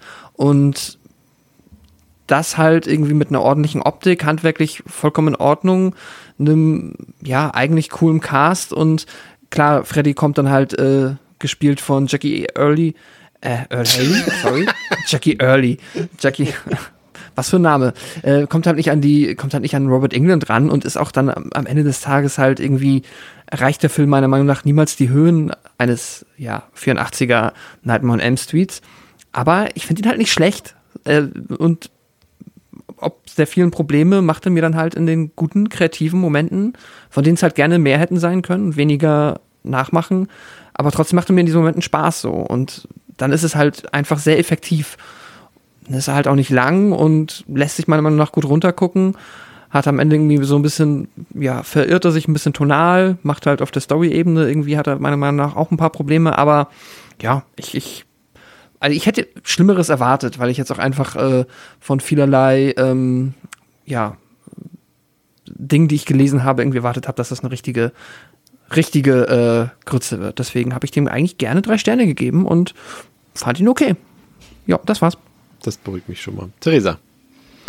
Ähm, ja, ich bin ein bisschen weniger euphorisch, aber kann die ganz krasse allgemeine Abneigung auch nicht ganz nachvollziehen, weil, wie Pascal sagt, so fürchterlich ist der Film jetzt halt auch wieder nicht. Der macht einiges falsch und er macht einiges auch nicht gut, aber er macht auch nicht alles extrem schlecht und ich äh, habe tatsächlich jetzt noch auf Letterbox gar keine Wertung gegeben, weil ich noch auch so ein bisschen am Überlegen war, auch so zwischen zwei, zweieinhalb, drei und tendiere jetzt aber irgendwie doch einfach zu zweieinhalb. Eben weil ich nicht so viele Sachen sagen kann, die halt jetzt wirklich komplett katastrophal gewesen sind. Aber ich würde auch lügen, wenn ich sagen würde, ich hatte jetzt eine spaßige Zeit mit dem Film. Oder ich hatte jetzt eine besonders gruselige Zeit. Oder ja, ich fand den schon auch an vielen Ecken hat er, also in der Mitte hat er sich ein bisschen gezogen. Ich habe jetzt auch im Nachhinein gedacht, so ja, was ist da eigentlich alles passiert? Ich kann mich gar nicht mehr richtig erinnern. Ich habe das Gefühl, dass da auch so ein relativ großer belangloser Teil zwischendrin war.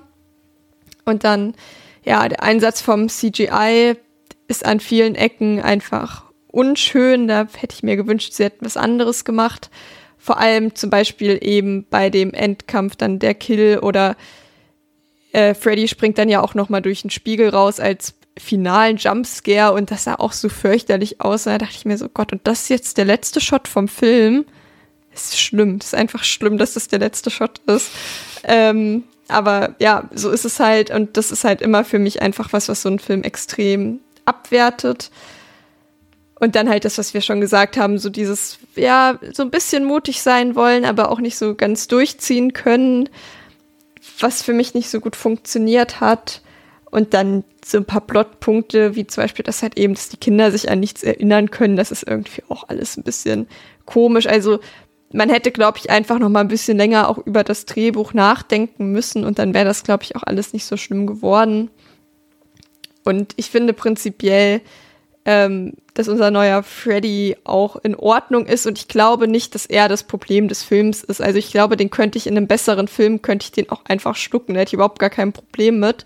Aber das ist jetzt noch so ein Punkt, der auf diesen ganzen Haufen oben drauf kommt an nicht so optimal gelaufenen Sachen. Ja, und deswegen gehe ich, glaube ich, so mit zweieinhalb. Ich könnte mir aber auch vorstellen, wenn ich den irgendwann noch mal gucke, dass ich ihn entweder doch noch mal aufwerte oder vielleicht sogar aber auch noch mal abwerte. Ja, ich finde auch, dass das ein ziemlich unterschätzter Film ist. Also der, ne, wir sind uns, glaube ich, alle einig, dass der ist jetzt nicht super gut und man kann da jetzt auch keine volle Empfehlung aussprechen, aber er ist halt, wie ihr beide schon gesagt habt, längst nicht so schlecht, wie die meisten ihn reden.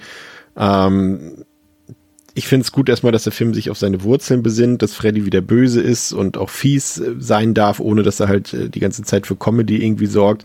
Ich fand es auch durchaus mutig aus amerikanischer Kinoperspektive, jetzt vielleicht nicht aus unserer europäischen Sicht, dass sie halt diese pädophilen Thematik dann auch mal ausgesprochen haben. Ich finde, Jackie Earl Healy macht seine Sache als Freddy gut, aber ich hatte es vorhin schon gesagt, er hat natürlich von vornherein schon irgendwie bei den meisten Fans wahrscheinlich verloren, weil die Akzeptanz bei Horrorfans äh, ist manchmal so ein bisschen wie bei Heavy Metal Fans.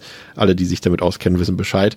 Ähm, aber generell fand ich seinen Look eigentlich ganz cool und fand es auch interessant, dass es halt wirklich eher der Vision von Wes Craven entsprochen hat, als das bei Robert England damals der Fall war. Ähm, aber Theresa hat schon gesagt, das Drehbuch ist echt teilweise, boah, da sind schon ein paar Sachen bei, die man echt schlucken muss, die nicht gut sind. Auch miese Dialoge bei, teilweise schlechte Schauspielleistungen auch dabei. Und atmosphärisch audiovisuell haben gesagt, macht der Film jetzt wenig falsch, hätte auf das CGI verzichten können, was er hat, aber es ist auch nicht so krass toll im Einsatz. Nur wenn es im Einsatz ist, dann sieht man es halt und man sagt, ja, das hätte man auch per Hand machen können. Er schafft es einfach nicht, so eine, so eine eigene visuelle Identität zu schaffen und das, das wäre für mich wichtig gewesen. Aber der größte Schwachpunkt und da bin ich mir zumindest sicher, dass André das auch genauso sieht, ist eben der Ansatz, die Geschichte irgendwie neu erzählen zu wollen und anders erzählen zu wollen, aber dann trotzdem permanent und wie wir gesagt haben, eher zufällig Fanservice-Bezug zu nehmen äh, vom Original und, und dieser Versuch bleibt halt komplett ohne Impact. Sowohl bei den neuen Leuten, glaube ich, die sich fragen, hä, was soll das jetzt? Und bei den Leuten, die die alten Sachen kennen, denken sie, hä, das macht überhaupt keinen Sinn gerade im Kontext. Also das ist so das, was mich am meisten gestört hat, aber im Endeffekt gibt Schlimmeres, aber ich verstehe in dem Sinne den Frust der Fans, finde den Film aber auch ganz gut guckbar eigentlich, ohne dass der jetzt irgendwie auch für mich nicht die Qualität von, von den anderen Remakes, die wir hier erwähnt haben, TCM, Friday, Hills of Ice schon gar nicht und so, diese Sachen, dies erreicht er nicht, aber ich finde, der ist echt noch in Ordnung und ich gebe dem auch drei Sterne. André. Ja, heute mal Schlusslicht. Ähm, ihr habt natürlich schon viel gesagt, was ich jetzt wiederholen würde, deswegen versuche ich es auch echt kurz zu halten. Also, der Film ähm, ist wirklich nicht die Katastrophe, für den viele machen. Das ist einfach so wie zum Beispiel ich selbst. Deswegen, ich habe ihn, also ich hatte ihn, ich hatte ihn deutlich schlechter in Erinnerung, als ich ihn jetzt äh, fand. Also ich hatte ihn wirklich als Grütze in Erinnerung. Ähm, ich habe ihn damals kurz nach Release gesehen, das heißt, ich war wahrscheinlich schon noch voll im 80s Fanboy-Fieber und habe ihn dann einfach auch komplett unter den Teppich gewatscht und gesagt, okay, gucke ich nie wieder, fertig. Muss aber sagen, nee, also der Film ist halt vor allem keine, der ist nicht scheiße, weil er ist einfach zu kompetent umgesetzt, ne? Also er ist handwerklich in Ordnung, er sieht in Ordnung aus. Äh, das ist alles Production Value, ist, ist, ist ordentlich. Da, da kann man nicht meckern. Das ist jetzt kein Trash oder so. Ne? Das ist äh, über CGI-Momente äh, kann man sich eben streiten. Ich finde sie eher ungelungen. Ähm, aber auch die sind jetzt kein Asylum-Niveau natürlich, sondern sie sind einfach ein bisschen uncanny und gerade wenn man eben das Original kennt, dann äh, wirken sie eben auch nicht so geil wie äh, wie man sie kennt, sage ich mal. Gerade eben, weil das Problem ist, habt ihr ja auch schon angesprochen, vor allem Chris, was eben mit einer meiner größten Kritikpunkte ist, ähm, weil er sich eben immer wieder äh, ja, ikonisch, heroisch an das Original ranwirft, als ob er nicht loslassen könnte oder beziehungsweise eben, ich bin der Meinung, man hatte zu sehr Angst, dass man eben die Fans vergrätzt und deswegen hat man doch versucht, immer wieder mal ähm, ja, sich zu verbeugen, mit diesen 1 zu 1 Shots, die aber für mich eben, wie gesagt, unnötig sind, da sie nie diese ikonische, äh, ikonischen Momente erreichen, die das Original eben hat. Und dann eher an diesem, ja, traurigen Versuch, das einfach zu, zu imitieren, dann scheitern. Sondern ich finde, der Film ist am besten, wenn er was Eigenes versucht und ähm, wenn, wenn, er, wenn er den neuen Freddy irgendwie inszenieren will. Und das ist okay, finde ich. Das, wie gesagt, ich finde auch, Haley macht das gut. Die Maske ist halt so lala, finde ich, weil sie eben, wie gesagt, Charisma fehlt durch diese Unbeweglichkeit. Ich finde, in der Mimik kommt da nichts rüber. Deswegen finde ich ihn jetzt auch nicht wirklich gruselig irgendwie. Er ist halt einfach ein bisschen steif. Ähm, ja, wie so ein Brandopfer halt eben ist. Wow. Bisschen, bisschen, bisschen angeröstet und steif. Und er kriegt halt von mir aus, wenn die Maske da auch realistischer sein soll, da kommt, finde ich, nichts bei mir an, so irgendwo. Ähm, finde im Cast so Mara und, und, und Gellner machen das gut, auch wenn Mara halt, ja, wie gesagt, ein bisschen einschläfern vielleicht wirkt und nicht so viel Bock hat, aber die beiden zusammen funktionieren trotzdem, finde ich, ganz gut. Mhm. Auch wenn sie eben im ganzen Film nicht groß charakterisiert werden, weil der Film einfach schon wie so eine Horrorshow durchrusht, so. Der lässt sich auch kaum ähm, Atemmomente, was fürs Pacing eigentlich ganz cool ist, weil immer was passiert. Aber ja, es bleibt halt wirklich kaum Raum, um da irgendwie große Sympathien oder noch tiefer reinzugehen. Es gibt irgendwie, also die, die, die, die, die, die äh, Gespräche über Persönliches kannst du an, an drei Fingern abzählen, so, die irgendwie mal ein bisschen versuchen, unter der Oberfläche zu kratzen. Und ja, da, da fehlt dem Film halt auch was einfach. Und er ist dann auch aber auch nicht kreativ, finde ich, genug, auch wenn ich Einzelszenen mag, eben wie, wie den Blutflur und so weiter. Aber auch nicht kreativ genug, wie auch spätere ähm, äh, der, der, der Original-Nightmare-Reihe, wenn sie dann wirklich abgedreht sind mhm. und sich da was einfallen lassen haben mit Motorrädern und Fernsehern und hast du nicht gesehen. So irgendwie einfallsreich und kreativ ist er dann in seinen Szenarien halt auch wieder nicht. Also irgendwie, das ist alles, man sagt so schön, weder Fisch noch Fleisch irgendwie. Ähm, ich finde, sie haben nicht, nicht, nicht, genug Eigenheiten getraut, um was Neues zu machen. Und beim ja, sich ans, ans Alte ankuscheln, sind sie auch irgendwo gescheitert. Und dazwischen, finde ich, spielt der Film sich ab. Er ist keine Katastrophe. Ich hatte eine okaye Zeit jetzt mit dem und deutlich bessere als auch befürchtet. Aber ja, ähm, einen großen Wurf in jeglicher Hinsicht finde ich ihn halt auch nicht. Und ich, ist halt so milde okay. Und ich möchte aber auch nicht sagen, dass es daran liegt, dass ich das Original halt kenne und auch abfeier. Also ich kann mich davon einfach nicht freimachen. Wenn jetzt jemand den Film sieht, der das Original wirklich nicht kennt und an Freddy Krüger vielleicht maximal aus Memes kennt und da frisch rangeht, ey, vielleicht funktioniert er dann besser. Das ja. möchte ich überhaupt nicht abstreiten. Ähm, aber ich kann mich halt davon nicht freimachen und unter der, ähm, unter der Prämisse Reboot oder Remake oder whatever, äh, muss ich ihn so bewerten. Deswegen kriegt er von mir zwei von fünf. Was André damit sagen will, Kagane, we love you. Was vielleicht noch ganz lustig ist, und jetzt kommt direkt schon wieder der Diss für Kai Kenner, ist dass, ähm, ich weiß nicht, wer von euch äh, Dead by Daylight kennt, aber da gibt es ja dieses DLC Chapter zu Nightmare on Elm Street und alle haben sich damals, als es rauskam, super doll gefreut und und dachten, ah geil, Freddy Krüger und so weiter. Und auch da wurde es dann einfach das Reboot. Das heißt, du spielst als Killer nicht den Robert England äh, Freddy, sondern den Jackie Earl Haley äh, äh, Freddy Krüger. Und als Survivor spielst du nicht äh, Nancy, sondern Quentin. Und alle so, hm, das war nicht das, was wir haben wollten.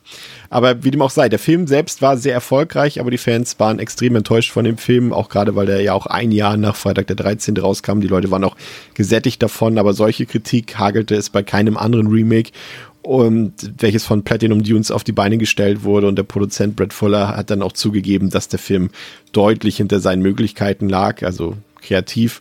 Ähm, ein Sequel war eigentlich aufgrund des finanziellen Erfolgs auch in, in, direkt in Planung gegeben worden, aber der Backlash der Fans hat das dann erfolgreich, muss man wirklich vielleicht sogar sagen, in dem Fall erfolgreich verhindert, obwohl Jackie Earl Haley und Rooney Mara soweit ich weiß, immer noch gültige Verträge haben für Fortsetzung. Also es kann sein, dass Rooney Mara nachträglich dann nochmal in die Suppe reingezogen wird, aber das wird wahrscheinlich nicht passieren. Ähm, auf jeden Fall war das in der Folge das letzte Remake, das äh, von Platinum Dunes produziert wurde und man hat sich dann in der Folge auf eigene Stoffe konzentriert, wie eben die Purge-Reihe zum Beispiel. Ja, das soll's für heute gewesen sein. Vielen Dank für eure Aufmerksamkeit. In der nächsten Woche, boah, da steht der Elefant im Raum. äh, André, wie sehr freust du dich äh, auf unsere erste Folge zum Puppet Master Franchise? Wir legen mit den ersten drei Teilen los. Wie gesagt, ich kenne nur den ersten und den aller allerletzten. Was uns dazwischen erwartet, ich habe I have no idea. Du meinst den, ähm, den Elefant in der Puppenkiste. Ja. Ja.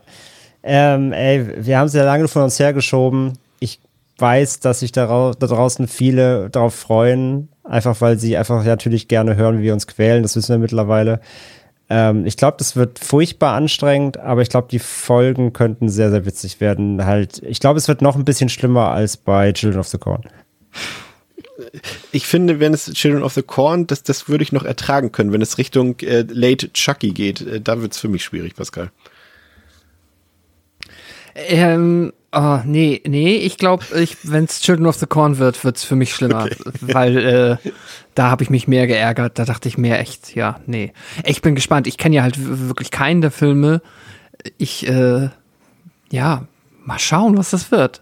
Interessant. Ich habe nur immer wieder gehört und gelesen, dass, ähm, dass bei kaum einer anderen Horrorreihe man im Mittelteil die Filme also schwerer unterscheiden kann als hier, weil es immer wirklich immer das gleiche ist. Es gibt ja sogar Filme, was unsere Arbeit vielleicht ein bisschen erleichtert, äh, die einfach nur ja. aus an, also komplett aus Szenen der anderen aus Filme anderen bestehen. Filme bestehen, genau. Ja, das heißt, so als so Supercuts quasi. Ja, da, da ja. ist die Freude groß, Theresa, oder?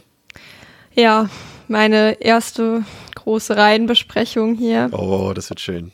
Und dann direkt sowas, aber ähm, ich kenne die Teile auch alle, also ich kenne keinen von den Filmen. Und sie sind immerhin nicht so lang, wie ich gesehen habe. Also. Das habe ich auch schon positiv herausgestellt gestern, als ich mit Pascal geschrieben habe, dass ich auch so, das ist wenigstens das, wenigstens das. Aber wir werden sehen, wohin das führt. Vielen Dank für eure Aufmerksamkeit, vielen Dank für eure Unterstützung. Wir hoffen, dass ihr auch nächste Woche wieder dabei seid bei Devils and Demons mit Theresa, mit Pascal, mit André und mit mir, mit Chris. Macht's gut. Ciao, ciao. Tschüss. Ciao, ciao. Tschüss.